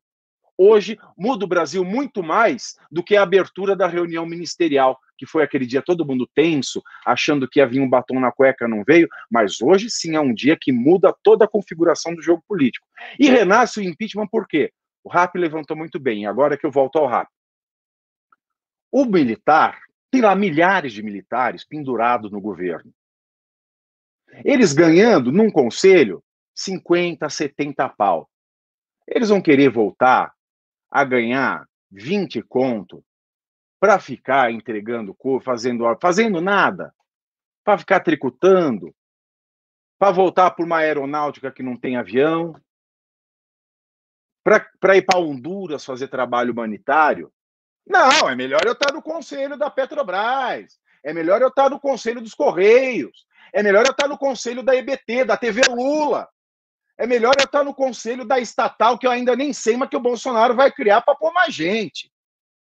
Então, ele está preocupado, porque aumentou o risco da cassação de chapa e ele não quer perder a boca. Ele não vai querer perder a boca. E vale lembrar que os únicos militares, os únicos militares que assinaram manifestos a favor do Bolsonaro e contra as instituições foram os da reserva. Os da reserva, os da ativa, meu, a gente não viu ninguém da ativa assinar nada. Quem está assinando absurdo é militar da reserva. É militar que fala: eu já caguei na minha vida, eu já servi um regime antidemocrático. O que, que, que vai mudar na minha biografia eu assinar um manifesto contra o STF? O que, que vai mudar na minha biografia eu chamar o Congresso de chantagista? O que, que vai mudar na minha biografia eu apoiar uma escalada autoritária? O que, que vai mudar na minha biografia eu afrontar a Constituição brasileira, a Constituição que tirou o meu status de comandante da nação. Que, que tem ao afrontar a Constituição de 88, que foi o ponto final no mando e desmando da minha carreira? Eu saía na rua, eu era respeitado, as pessoas tinham medo, as pessoas iam para casa, os mais os mais fanfarrões vinham me cumprimentar, ou os mais temerosos faziam reverência, eu era um militar. O que eu vou ganhar defendendo a Constituição de 88 que me tirou todo esse status de príncipe brasileiro? Por que, que eu não vou atacar o STF se hoje é o STF que encerra essa categoria de príncipes e não mais eu? Então, o militar da reserva não tem compromisso com nada. O da ativa, sim. Muitos da ativa não serviram o regime de, de 64. Muitos que estão lá hoje entraram sob a égide da Constituição. Muitos dos os que estão lá hoje fizeram com que o Exército, com que a Marinha, a Aeronáutica, as Forças Armadas tivesse o maior prestígio entre todas as instituições do Brasil. São os nossos generais, comandantes, soldados da ativa que fizeram a imagem do exército ser um modelo de exemplo no trato com a coisa pública brasileira. Não foram os da reserva. Os da reserva, eles representam o ressentimento de quem perdeu o status de dono do país. Os da reserva não me estranham, assinem esses documentos autoritários. Mas esses da ativa, que estão lá, que ajudaram o Brasil, que melhoraram, que recuperaram, que em apenas em apenas 30 anos tiraram a imagem do exército do lixo e elevaram a instituição mais valiosa do Brasil, este sim tem compromisso com o país. Além do fato de que é melhor, sim. É claro, eu não vou negar. Eu sou uma pessoa decente, eu nunca fiz, é, nunca desviei dinheiro público, nunca ocupei cargo público. Tudo que eu conquistei foi através do meu trabalho. Mas se me fosse oferecido trabalhar num conselho de uma estatal, eu iria. Ganha bem, ganha, mas eu iria dar o melhor de mim para que, se existe essa empresa, ela pelo menos seja, para que ela pelo menos seja rentável, que ela cumpra um papel, que ela se torne um benefício para a sociedade. Então, além do fato de que o exército hoje que está nativa não compactua, ele também tem uma oportunidade melhor de vida. Ele pode ajudar nesses conselhos. Então, somam-se esses fatos. E é por isso que o Mourão deve já estar com as antenas ligadas, de que ele deve acenar para essa ala da ativa, para as Forças Armadas da ativa, para que elas continuem a colaborar com o Brasil e o Brasil também a colaborar é, com gente disposta e afim a ceder os seus talentos para que esse país vá adiante. Então, não tem como negar, como sempre diz o Renan, mais do que derrubar um governo, o impeachment é a arte de organizar o próximo. Então, Mourão precisa Exatamente, Pave. Mas, ó, que fala linda. É, é, é, o, é o rouxinol aqui, tá? É o, o homem de uma fala bela. E eu Calbi vou falar um negócio aqui pra vocês, pessoal. Calbi Vamos ler os pingas. Era conhecido como rouxinol. Calbi Peixoto, eu sou, Calbi Peixoto é meu ídolo, aliás. Você sabe ah, é? bem as minhas sessões de Conceição na faculdade de Direito. Bem lembrado, bem lembrado. Calbi Peixoto cantava até o fim da vida no, no Bar Brahma ali. Pessoal, Vou pedir um negócio. Me parece que minha conexão tá ruim. Meu áudio tá ruim ou tá ok? Seu áudio está atrasado. Você está com atraso. A sua boca se mexe. Que merda. O seu áudio só vem. Você parece uma cena de Maria do Bairro. Neste dia em que o Brasil comemora. Eu vou pedir então que quem está. Neste dia que o Brasil comemora o verão, você parece Maria do Bairro. Eu sugiro você rapidamente saia e entre para a gente não ficar naqueles negócios de e agora, e agora, e agora, e agora. Porque o News virou isso também. Porque é um programa muito popular, acho que a audiência, audiência, essa audiência louca está derrubando. E como é que tá de like aqui, gente? Eu falei, falei, fiz uma fala bonita para agradar vocês. E quanto é que tem de like? Quanto é que tem de like? Míseros 3 mil likes. Faltam mil likes. Eu nunca mais vou falar bonito para vocês. Nunca mais. Voltei! Pessoal, estou. Drama, porque faltou choro. Faltou tá. choro nessa novela hoje. Mas ó, é o seguinte, teve. Eu, pessoal, tá, tá faltando pouco. Preciso de mais uns 200 reais de pimba. Preciso de pimba pra matar a meta do dia. E vou começar a ler os pimbas. Só tô com um problema. Como eu saí e voltei, eu não tenho mais acesso ao, aos pimbas aqui. Mas Pavinato ou Rap podem fazer a leitura ali. Vamos acelerar os pimbas, por favor. Ah, mas antes tinha uma parada. Heitor, coloca aqui no ar, por favor, tá? Antes de começar a ler o pimba, a matéria do Globo. Tá? Polícia, presta atenção, Polícia Federal pediu para o STF postergar ou cancelar a operação contra bolsonaristas e alegou, alegou o risco à estabilidade das instituições. Olha só, não tô falando, esse não é a investigação ali do, do das fake news. É a outra, a dos atos antidemocráticos, que já não tem aquela mesma natureza tão polêmica quanto a, a primeira. É uma operação que foi detonada pelo PGR, inclusive, autorizada é, pelo. Zero polêmica, zero polêmica essa. Essa é juridicamente perfeita. E, e que, que, diabos a Polícia Federal tá interferindo, indo contra uma investigação? Isso já é reflexo do aparelhamento do Bolsonaro? Devolvo a bola para vocês antes de começar os primeiros. É claro que é. É claro que, Fábio eu já falei demais. Aí, não, antes da gente encerrar, eu queria que a gente visse, só para fazer um comentário rápido, o vídeo do Weintraub hoje, tá? Mas sem aquela montagem. Bom, com relação à reportagem aí, ela é, ela é perigosa, porque, primeiro que ela é genérica, né? É, a, abalar aí a estabilidade, é, é, enfim, das instituições. É genérico, assim, abalar o quê? O que, que, o que o, qual é exatamente? É, estamos falando do quê? Qual é o medo da Polícia Federal? É, é, é o problema com o STF? É, talvez eles, é, enfim, conseguiram ali, por meio de investigações, descobrir algo? Há algum ataque iminente ao STF? Porque nós estamos falando aí, quando fala em instabilidade é, de instituição, nós não estamos falando de poder legislativo e nem tampouco do executivo. É o STF. E não é o judiciário como um todo, é só o STF. É essa a questão. O problema é que o STF está agindo, é, não concordo com o protagonismo, mas é questão de competência. Né? A competência da Constituição uh, uh, deu ao STF isso daí. Agora, veja, eu não acredito e prefiro não acreditar, e tomara que a minha inocência, é, que aqui daqui a pouco vou declamar, ela seja verdadeira, mas não acredito que seja uma, um aparelhamento mas é de fato uma preocupação que a Polícia Federal está tendo com a escalada de um possível ataque, e aí estou falando de ataque físico. Lembremos, o ST, ontem o ministro Alexandre de Moraes, aliás, numa aparição, no, numa das sessões, numa das, das uh, da sua fala ali, muito emocionado, é, replicando um Twitter de uma advogada do Rio Grande do Sul, que mandava estuprar as filhas dos ministros do STF. Isso é gravíssimo, isso é gravíssimo, e pode ser que a Polícia Federal saiba de algo que está na iminência e talvez esteja sugerindo para ir com calma.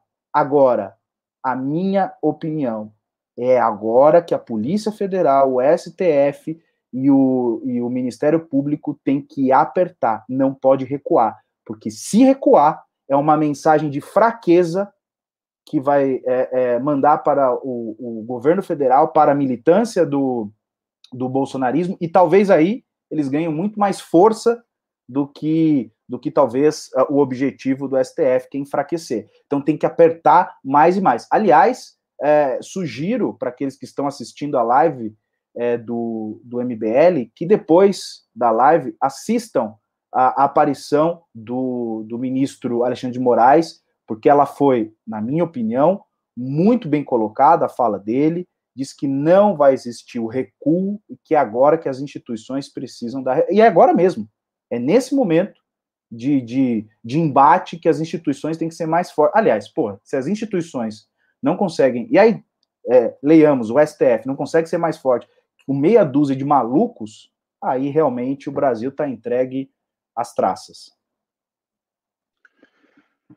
Como dizem no MBL. Maravilhoso, vamos ler os pimbas. Mas não vou acender agora. Vamos ver o filme do, do, do Weintraub, de saída dele. Eu só quero fazer um comentário, sem cortes. Tá, tá, então vai lá, vai lá, vai lá. Tá ok. Presidente, geralmente eu falo de improviso, mas dessa vez eu estou um pouco emocionado eu vou usar minha colinha aqui, se eu me incomodar. Então, primeiro, eu queria agradecer todo o apoio carinho que eu e a minha família estamos recebendo de vocês. Eu achava que tinha pouco Weintraub aqui no Brasil, mas tá, assim, cada vez eu, eu, sinto que vocês fazem parte da minha família e hoje eu acho que tem muitos Weintraubs. Muito obrigado. É, sim, dessa vez é verdade. Eu estou saindo do MEC e eu vou começar a transição agora e nos próximos dias eu passo o bastão no ministro que vai ficar no meu lugar interino definitivo. Nesse momento, eu não quero discutir os motivos da minha saída, não cabe. O importante é dizer que eu recebi o convite para ser diretor de um banco. Eu já fui diretor de um banco no passado, volto ao mesmo cargo, porém no Banco Mundial. O presidente já referendou, obrigado, presidente. E com isso, eu, a minha esposa, os nossos filhos e até a nossa cachorrinha Capitu, a gente vai poder ter a segurança que hoje me está deixando muito preocupado. Estou fechando um ciclo, presidente, e começando outro. E é claro que eu sigo apoiando o senhor, presidente Bolsonaro. Como eu fiz nos últimos três anos, a gente se conheceu. Nesse período, eu vi um patriota que defende os mesmos valores que eu sempre acreditei: família, a liberdade, a honestidade, a franqueza, o patriotismo e que tem Deus no coração. Agradeço a honra que foi participar do seu governo, presidente, e desejo toda a sorte e sucesso que o senhor merece nesse desafio gigante que é tentar salvar o Brasil. Eu continuarei lutando pela liberdade, só que eu vou continuar lutando de outra forma Presidente, posso fazer um pedido? Ah, posso falar o pedido? Pode. É um momento difícil. Todos os meus compromissos de campanha continuam em pé. E busco implementá-la da melhor maneira possível. A confiança você não compra, você adquire. Todos estamos ouvindo agora são maiores de idade e sabem o que o Brasil está passando. E o momento é de confiança. Jamais deixaremos de lutar por liberdade. Eu faço o que o povo quiser. Presidente, posso fazer o pedido? Um bracinho? Confio no seu presidente. Obrigado, gente. Fica com Deus.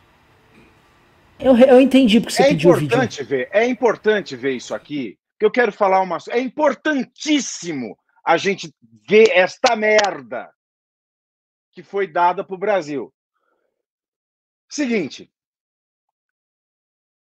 No Brasil, tá? Não há absurdo que não se espante com o absurdo do próximo absurdo.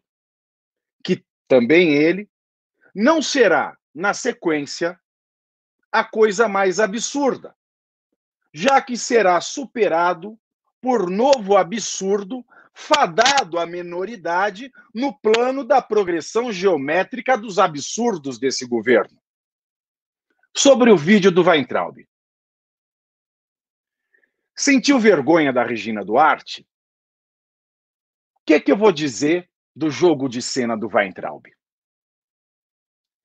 É o mesmo vergonhoso e mentiroso clima de cordialidade. Tá? É que eu fiz um rápido editorialzinho disso, rápido mesmo. Weintraub, olha que coisa engraçada. Weintraub e o iletrado, o cara que escreve impressionante com C, exceção com dois S's. Weintraub, ele quer usar uma colinha não é uma piada para gente isso? Vai entrar pedir para usar uma colinha? Eu acho que ele não percebeu. Isso foi um ato falho. Pode comer que vai dar tempo. E o Bolsonaro percebeu menos ainda.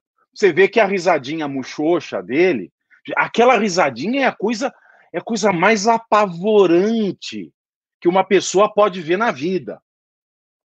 Agora, hashtag somos todo fulano. Isso virou moda. Mas é um movimento que vem do outro. O outro que tem empatia por uma causa fala: somos todos não sei quem, somos todos no Pavinato, somos todos Renan, somos todos MBL. Mas é um movimento que vem do outro. O que, que ele tentou fazer foi uma farsa patética. Quando ele falou que viu no Brasil inteiro cheio de Weintraubs, ele queria puxar a hashtag Somos Todos Weintraub. Ele queria fazer com que. E não deu certo. Que ninguém subiu, somos todos Weintraub. Ele passou uma vergonha danada com isso. Mas o tom de voz, aquele tom de voz da humilde mariquinha recatada do lar. Porque assim, tem hétero mariquinha também. Não é só, não é só gay mariquinha. Tem hétero, tem muito hétero mariquinha. Ai, minha cachorrinha, meu quinho, meu inho. Onde é que ele aprendeu a falar tanto inho? Onde é que está aquele troglodita que mandava, falava que a mãe de eleitor era égua sarnenta? Não combina. A palavra família, esposa, filhos, não cabe na boca de quem chama a mãe do outro de égua sarnenta. Não cabe. E o que dizer da nossa cachorrinha Capitu? Ao falar da segurança também da cachorrinha Capitu, estaria Weintraub sinalizando dúvida que não quer calar? Bolsonaro traiu ou não traiu? A cadelinha Capitu superou o pum do palhaço da Regina Duarte assim como o Banco Mundial superou a Cinemateca. Se a Cinemateca é uma estrutura precária e abandonada em São Paulo, o Brasil no Banco Mundial é como criança que vende pano de prato em frente à sorveteria. Quem compra esse bando de lorota? Por fim, a figura de um Bolsonaro lobotomizado. Ele não olha nenhuma vez nos olhos de Abraham Weintraub, que é o seu bode expiatório. Deve ter sido assim quando Isaac se dirigia verbalmente ao pai, Abraão, no caminho do sacrifício divino. Tal como Abraão, Bolsonaro só pensa nele próprio. Quis negar até o abracinho que o Weintraub pediu tão docemente no final. Ao invés de agradecer, talvez porque Weintraub não tenha nenhum feito no ministério, ou seja, não teve nenhum, nem ele próprio foi capaz de falar uma coisa boa que ele fez na sua saída. Bolsonaro somente falou mentiras que está mantendo compromisso de campanha e cagou para a presença do Weintraub ali.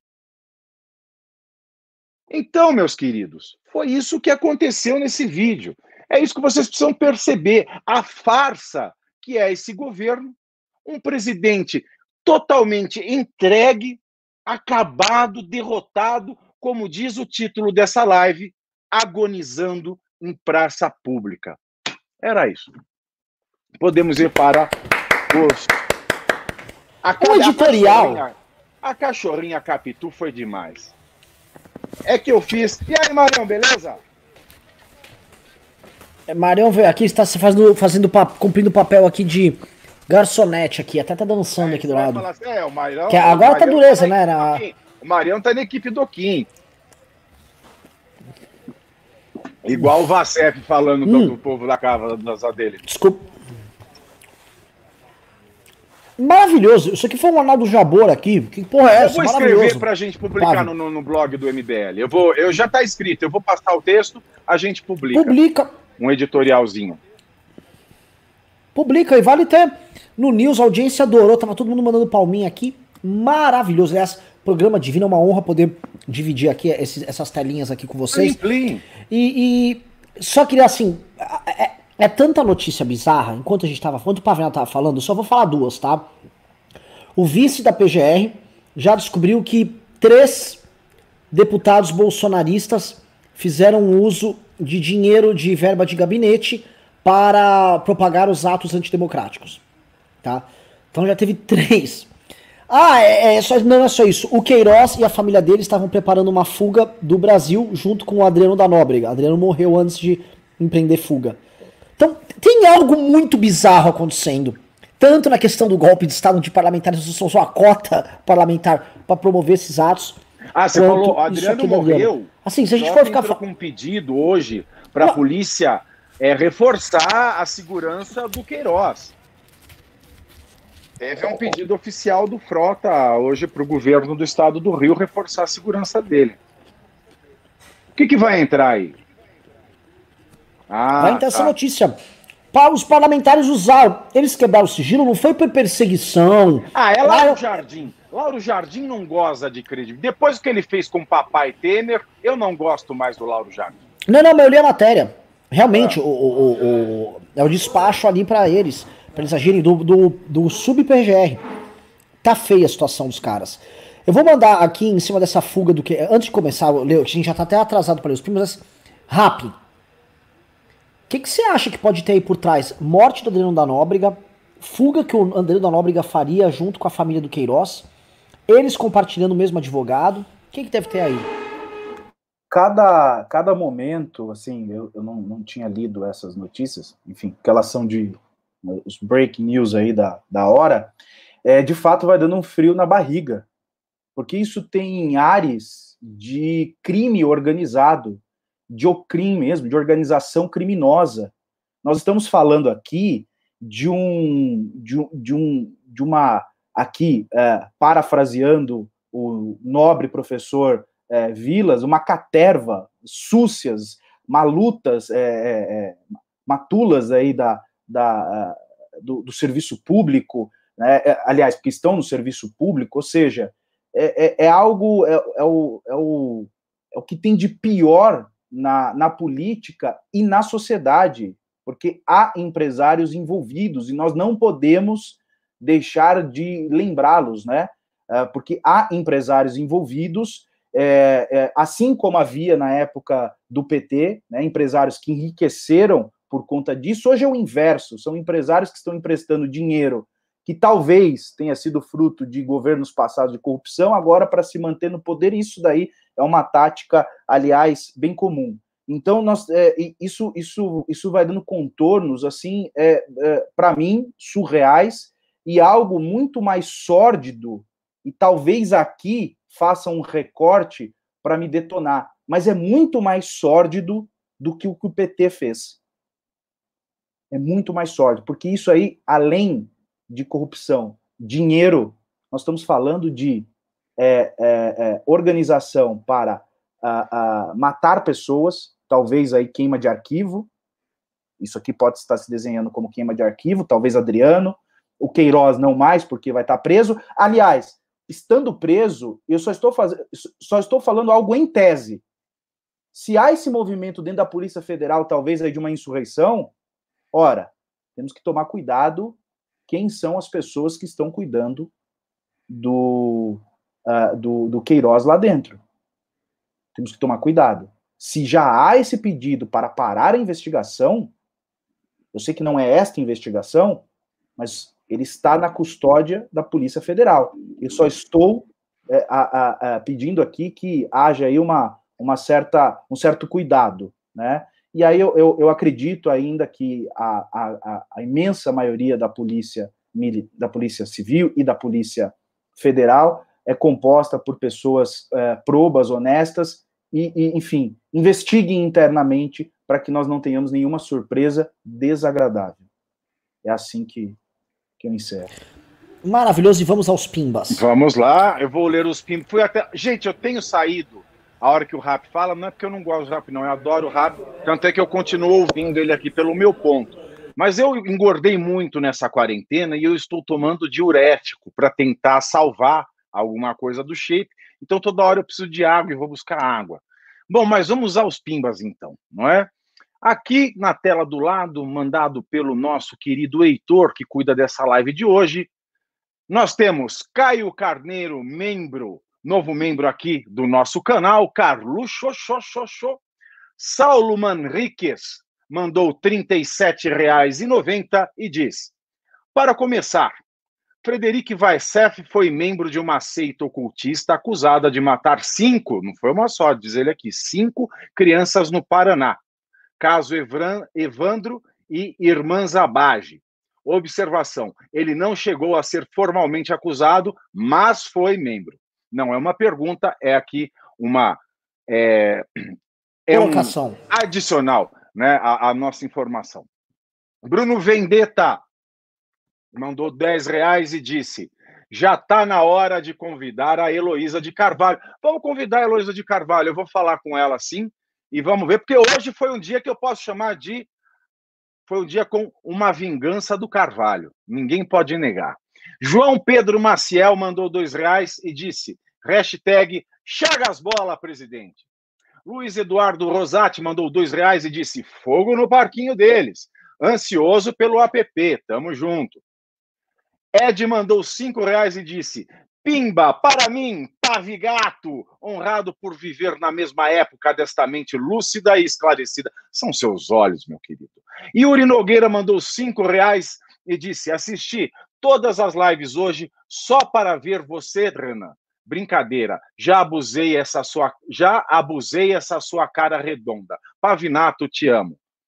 Jack MBL do Alagoas mandou cinco reais. Esse pimba é para pedir uma dancinha malabarística de boate gay feita pelo Pavinato e Renan. Mandem um abraço para o MBL Alagoas. Um abraço para o MBL Alagoas. Deixa aí,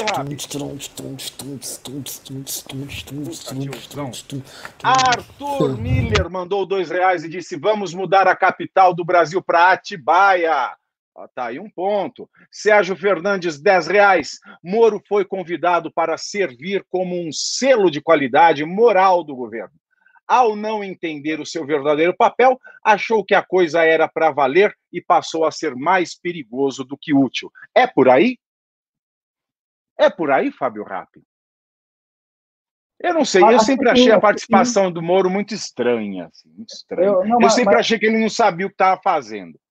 Ele deu uma entrevista muito boa no canal do Vila e eu acho que é por aí mesmo que eu acho que o seu, a sua observação como a do Sérgio Fernandes tem, tem a ver. Acho que em dado momento ele, ele caiu na real, mas num, num primeiro momento ele ficou ali confuso qual era o papel dele e talvez depois ele, ele percebeu que ele só estava servindo ali de, enfim, de selo de qualidade. Olha, eu aqui no editorialzinho, eu comparei Bolsonaro a Abraão da Bíblia, que quase sacrificou o filho Isaac. Aí me falaram, Pavinato, você exagera muito ao dizer que Abraão da Bíblia era um egoísta. Essa posição não é minha, filhinho. Esta posição é de Soren Kierkegaard. Dê um Google para ver quem é Soren Kierkegaard. Tá? Então, assim, lê um pouquinho antes de fazer uma crítica para a tia, porque a tia ela fala em tom de piada, mas é sério. Leonardo II mandou 100 reais, pimbaço. Hoje merece. Faz tempo que não tem um dia tão satisfatório. Tirei o atraso. A cerveja é por minha conta. A filha X9 do Guru. Queiroz em Atibaia. Bolso zumbi na despedida de Weintraub. Maia se animando a bater. A farra do boi nos grupos de Twitter. Obrigado, Deus do retorno. É isso aí. Rafael Bueno mandou. Obrigado, Leonardo II, mais uma vez, por estar aqui com a gente todo dia e ser tão generoso e ajudar a gente nessa briga. Né? Rafael Bueno, 30 reais. Hoje, Rodrigo Constantino, Augusto Nunes, José Maria Trindade Guilherme Fiuza se superaram na passada de pano, tentando amenizar o crime de rachadinha. Só faltou gritar em mito. Foi patético, vergonha alheia. De fato, é patético ter quem sustente essas pessoas no ar. Rodrigo Valdevino mandou 18,90 e disse: Por favor, deixem as lives no ar até amanhã do dia seguinte, para quem está no trabalho durante o News possa assistir. Abraço para o Chagas Bola. Renanzinho, você fala com o pessoal da edição aí. É, deixa até amanhã, meia-noite aí, mas gente, isso vai tudo pro Spotify. Tá disponível no Spotify, pô. Vocês podem ouvir. Aí você vai, pode ouvir no seu carro, é. Não tem Lógico. academia, Renan. É. Não tem Outra academia, coisa, Renan. Será abraço que tem academia pro... em Atibaia? Porra, tem, tem lá no sítio do Lula, tem. Tem academia, tem até pedalinho. Imagina se o Queiroz pedalava o dinheiro da rachadinha no pedalinho do Lula? Puta Isso seria incrível. Pariu, velho. Quem é o roteirista do Brasil? Eu acho que Tarantino anda escrevendo o roteiro do Brasil. Ele deve estar mancomunado com Deus. Mas vamos lá. Daniel Henrique Prestes Boom mandou 10 reais. Tem chance de 2021 virar um ano cheio de greve de caminhoneiros? Ou o apoio do presidente está caducando? Renan, você que gosta desse assunto. Tem. Tem, mas assim, é, eu acho que os caminhoneiros eles só iriam pra uma batalha final, tipo o último episódio do, do seriado. É, eles não vão ficar ali é, sendo uma tropa de assalto do Bolsonaro. Não, não, não tem nem grana pra isso, pra ficar tendo essa- esse tipo de vida. Eles, eles seriam usados numa operação só. Igual foi a greve da outra vez. Eles tocariam uma outra greve, uma greve, uma greve de policiais e caminhoneiros. Sabe? Ó, os brasileiros de bem estão parando pelo presidente. Mas mesmo isso, acho que seria complicado. O Bo- Bolsonaro tá, tá, tá ficando foda sustentar isso aí. Agora quem manda pimba é Marcos Sá. Beijo para Sandra, Marcos. Ele doou cinco reais e disse: se o negócio tá tão feio assim para o Bolsonaro, então poderíamos nos dar o luxo de escolher a sua pior saída? Impeachment, claro? Olha, não é que dá, né, nós, temos, nós, nós podemos nos dar ao luxo de nada. Nós temos que buscar uma opção que, primeiro, funcione. Eu não acho que o exército iria aceitar, não acho que as Forças Armadas iriam aceitar uma cassação de chapa assim, meio que baseada em fake news, tá? Se não tiver uma coisa muito, muito material, vai soar golpista e eu acho que o Bolsonaro sai fortalecido disso. A gente vai ter uma treta enorme por conta disso e vai, não vai cheirar bem. Até porque me- me- fica um clima, sabe do que, pessoal? O clima daquele negócio do Joesley, que tentaram derrubar o Temer usando um caminho que foi exótico, as pessoas não compraram direito. O impeachment já tá no imaginário político pós-democratização. As pessoas entendem que existe um instrumento que tira presidente e que esse instrumento é legal. É, tá no jogo o impeachment. Essa cassação aqui, como o, o disse o Fábio Rapp, ela abriria, uma, abriria um novo universo aqui, né? Uma jurisprudência para usar em vários outros casos, mas não foi usado em 2014, foi uma eleição bem mais suja do que essa. Será? Esse é o ponto, entendeu? As- é, todos os nossos atos têm consequências. Será que a gente tem que se preocupar ou não com essas consequências? Essa é a pergunta que eu deixo pra você, Marcos. Esse é o efeito borboleta, tá? User 42. Fábio, quer falar alguma coisa, Fábio? Ou toca o barco? Toca o barco, toca o barco. User 42 doou 10 reais e disse: com tudo isso, o gado só sabe relativizar o crime e diz que as rachadinhas não são um, um quinzeavos do que fez o PT. Alguém que assassinou só três pessoas é tolerável porque não matou 15? De onde vem tanta cegueira? Pois é, essa, essas são os falsas, as falsas premissas né, que todo corrupto gosta de fazer para tentar diminuir o seu caso perto de outro impune e talvez tentar passar desapercebido. Não mais. Não passarão, como dirão nossos colegas da esquerda. Marcelo Burati doou 10 reais e disse: fogo no parquinho do Bolsonaro, pimba para ajudar ainda mais a sua derrubada. Avante MBL, sempre fortes e presentes. MBL Bento Gonçalves, Rio Grande do Sul, um beijo para MBL de Bento Gonçalves, que aliás tem uma pinga daí que eu gosto muito, Casabuco, se alguém puder me mandar, eu agradeço muito.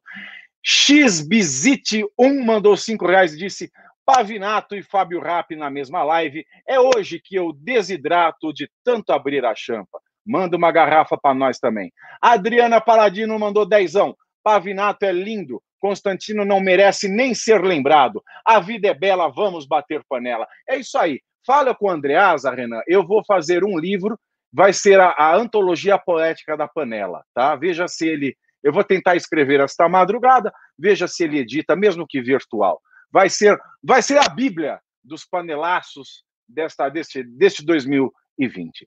Rafael Afonso doou 10 reais e disse dezão só pela camisa top do Pavinato. Eu também vim aqui em homenagem ao meu amigo Renan com esta camiseta linda aqui, tá? E eu comprei assim porque eu achei muito viadinho. Grande Afrodite das Rosas Piranha. É, isso aí. Ele notou. É, Aqui aí tem o Renan xingando aqui na nossa live. Depois tem Juliano Silva que dou 10 dólares, 190 reais. E disse: toma 10 pila para alugar o carro de som, seus pobres. Obrigado, querido. Depois, Bruno Vendetta, mais dois reais. Desvende, e ele mandou um monte de sinal que eu não sei ler porque eu sou tiozão. Tá? Felipe Cerqueira. É óbvio, chá, gás, bola. Ah! Nossa senhora, sensacional. É eu, eu, não consigo enxergar esse gás é, aqui. Eu não vi, eu não vi o, o, o chá, mas top. Felipe Cerqueira, 20 conto. O castigo dos bons, que não fazem política, é serem governados pelos maus. A live sempre nos traz muito aprendizado. Renan é o Murici Ramalho do MBL Ranzinza, mas gente boa. Fora Bolsonaro. É sério. Olha, eu vou falar uma coisa. Muita gente acha mesmo, fala mal do Renan tal, e eu sempre defendo. Porque assim, eu conheço o Renan há 17 anos, a gente se conhece desde moleque. Assim, ele é um cara ele, turrão, mas é por isso que o MBL vai, o MBL não sai de cima e ninguém descansa, tá certo ele. A gente precisa de um cara que, que ele, ele não veste a camisa. A camisa do MBL já é a segunda pele dele. Tá? Então, assim, eu conheço o Renan há 17 anos, desde moleque, e assim, ele é um cara sensacional, tá? Você fez uma boa homenagem aqui para ele. É ranzinza, mas é gente boa de fato. Pernalonga Cangaceiro doou cinco conto. Salve para Roraima. Governador daqui é corrupto e tem que cair também. Um salve para Roraima. Grumpy Cat Gamer mandou cinco reais.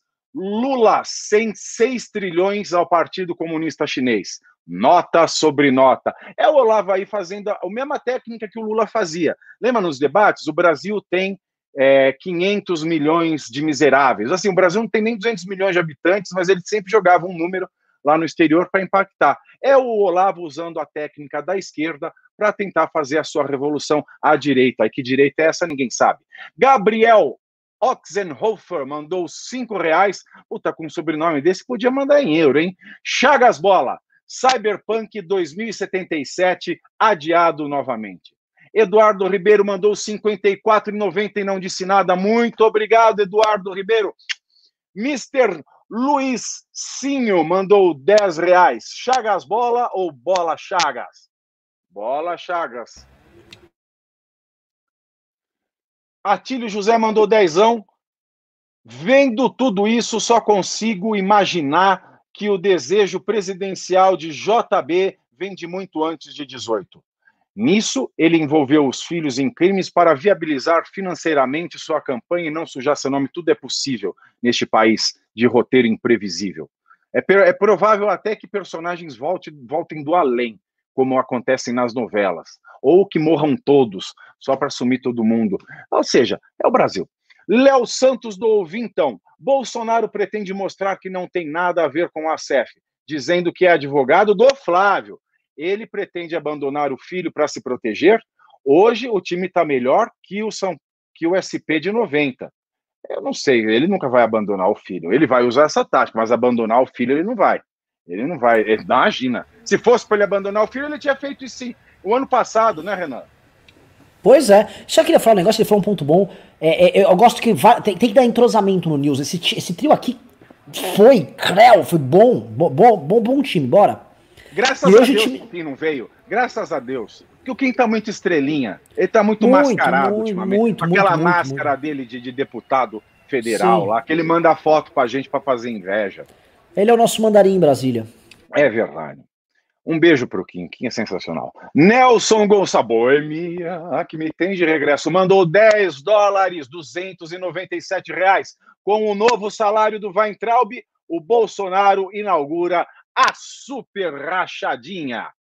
Caroline Las doou 1,99 libra esterlina.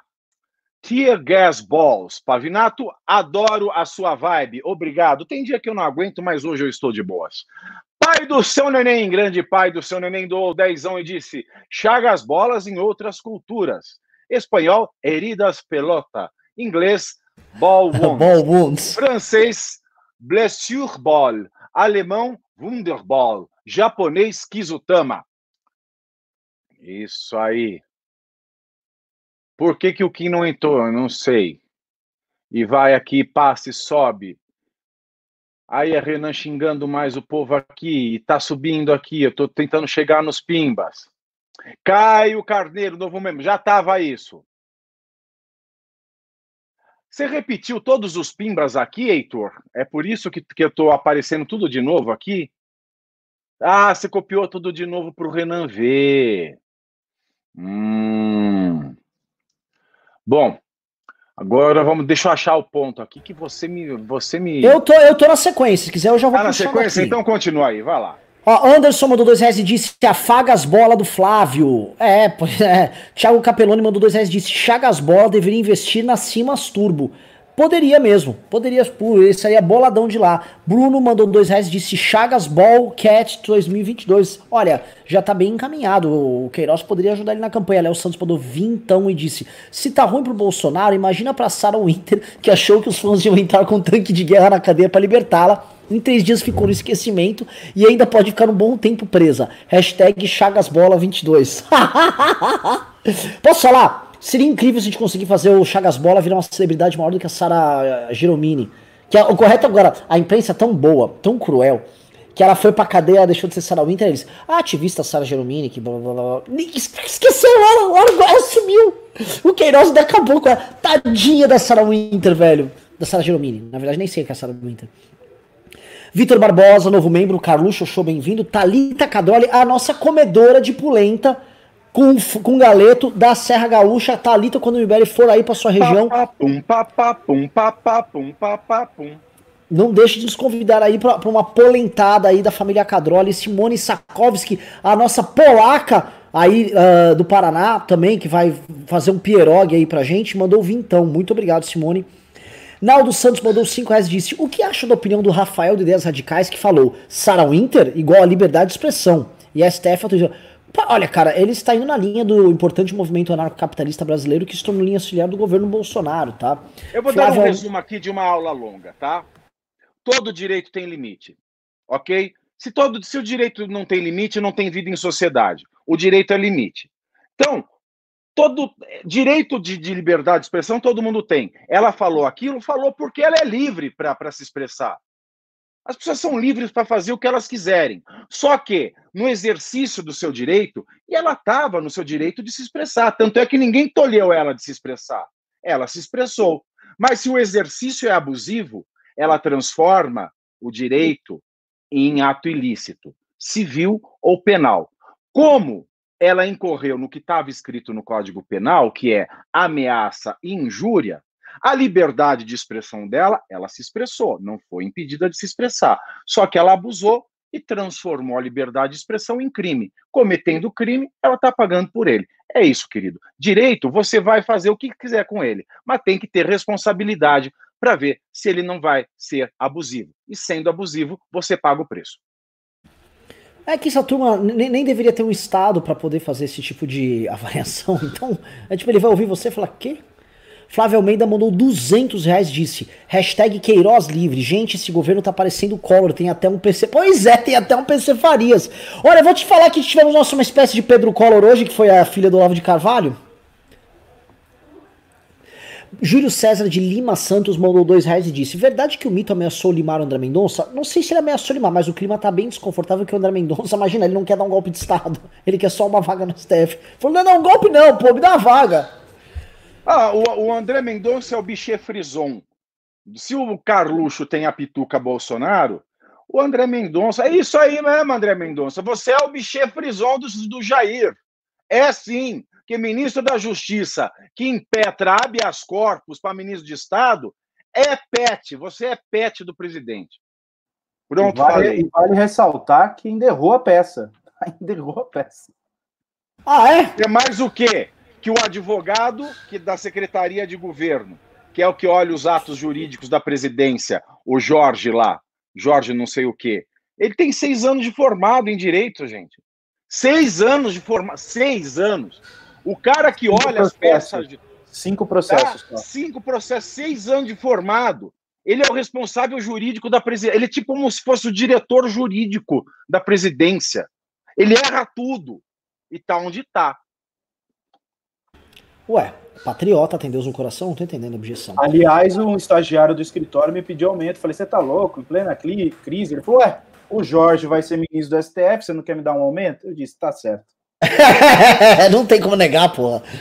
Bruno Palhano mandou 10 reais e disse: E do Chagas Bola, vocês não falam? Hashtag MBL Ceará um dia quero entrar pro movimento. Ué, entra lá no MBL Ceará, porra.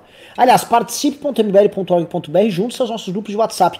Quer, querem derrubar o Bolsonaro? Entra nos grupos de WhatsApp. Nós temos agora nesse instante 2.800 pessoas. Pessoal, entrem nos grupos de WhatsApp do MBL. Vamos derrubar esse governo junto, porra. Vem participar, a gente levanta a hashtag, a gente atua, discute, fala de Chagas Bola. É a continuação do programa, é a grande festa.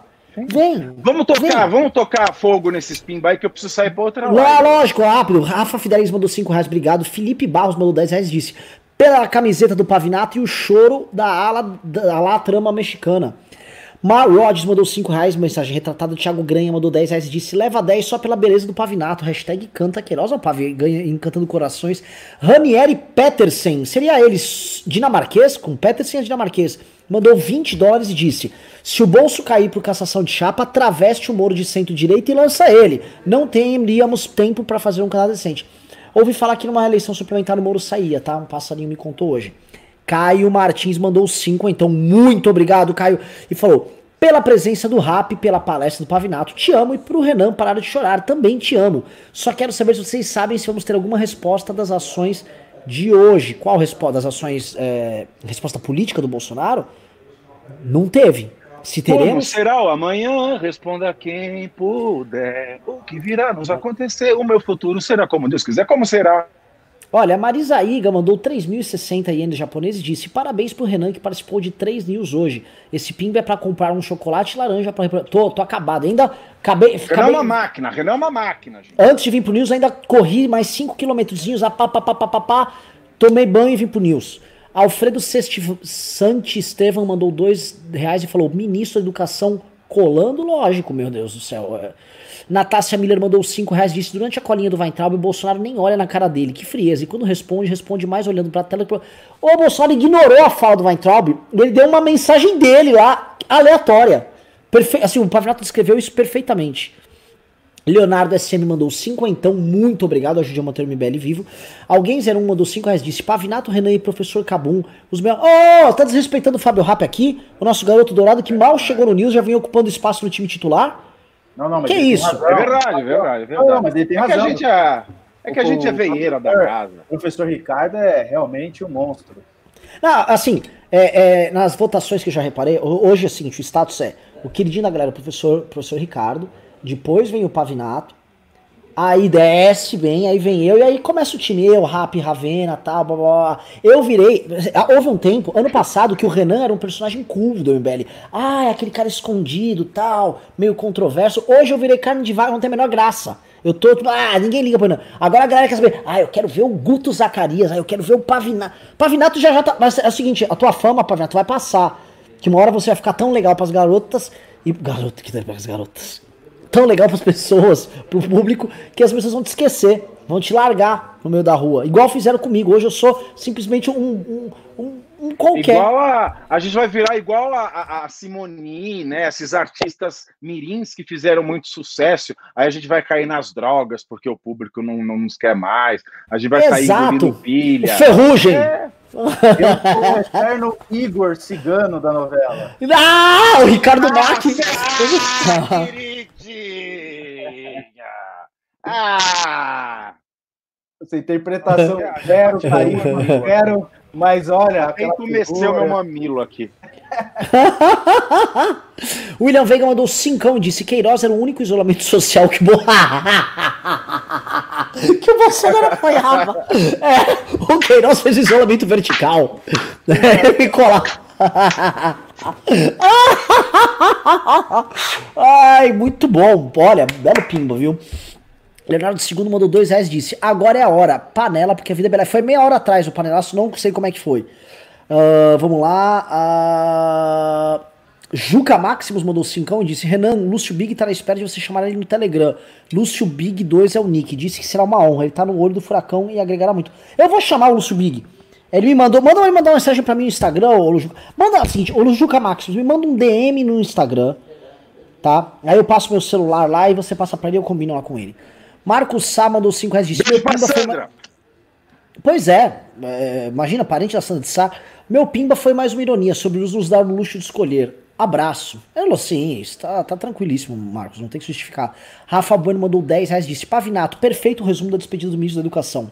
Hash, abre aspas, o mesmo vergonhoso e mentiroso discurso da despedida.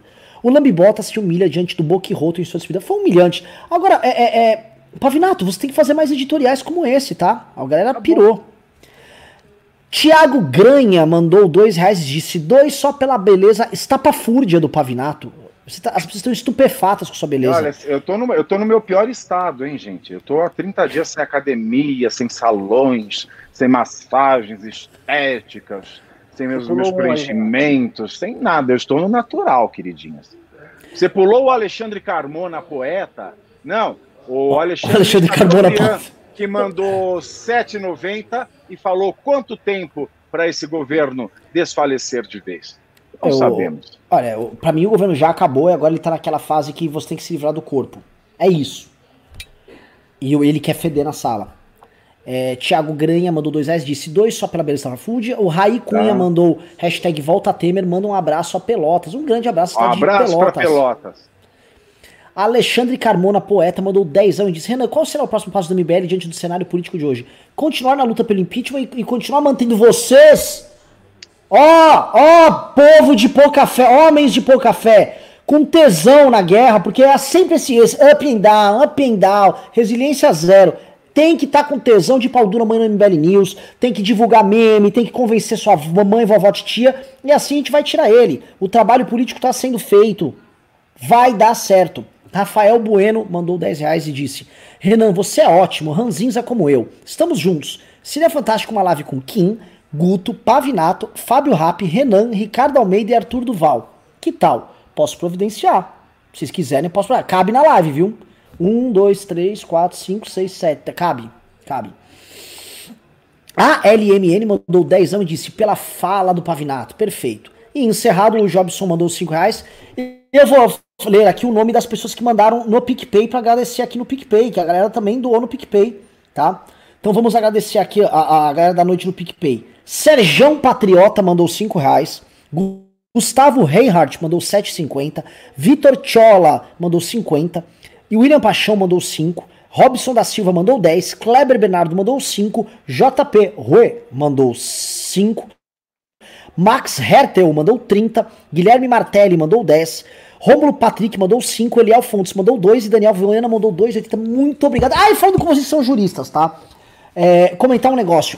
Hoje, um, esses dias a gente entrou em contato com a gente, o pessoal da Associação dos, dos Jogadores, uma espécie de sindicato de jogadores de futebol, a associação que cuida aí dos interesses dos jogadores de futebol no Brasil. E ele não é ninguém mais, ninguém menos do que o Marco Aurélio Martorelli, que foi presidente do Centro Acadêmico 11 de Agosto e, e organizador, à época das manifestações pelo impeachment do Collor, em 1992, tá?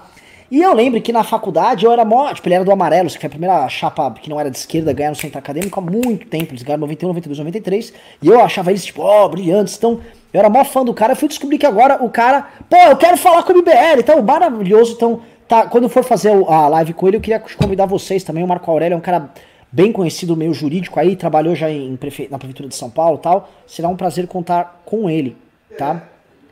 Uh, e é isso, acho que o programa está encerrado. Maravilhoso programa. Por favor, deixa a palavra final para os senhores aqui. Eu já falei demais, estou até Bom, eu vou encerrar logo, porque eu preciso sair. Eu tenho outra live. Aliás, não aguento mais fazer live, para falar a verdade. Só gosto do MBL News porque o público do MBL News é a razão da minha vida. É, é porque eu acordo com um sorriso nos lábios. São vocês, meus amores.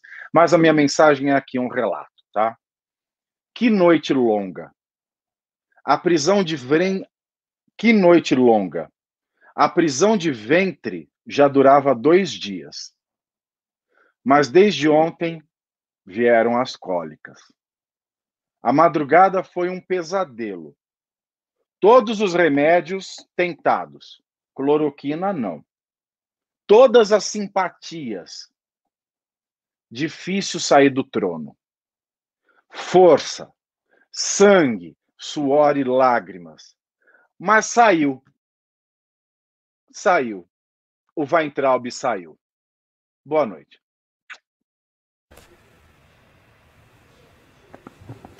Não, é, é, não, não posso falar. Tá, é, é, eu também acho. Então, sob a, a, auspiciosa fala do grande Tiago Pavinato e diante da incrível participação de Fábio Rapp, dou este programa e este dia do MBL como encerrado. Muito obrigado a todos, pessoal. Valeu.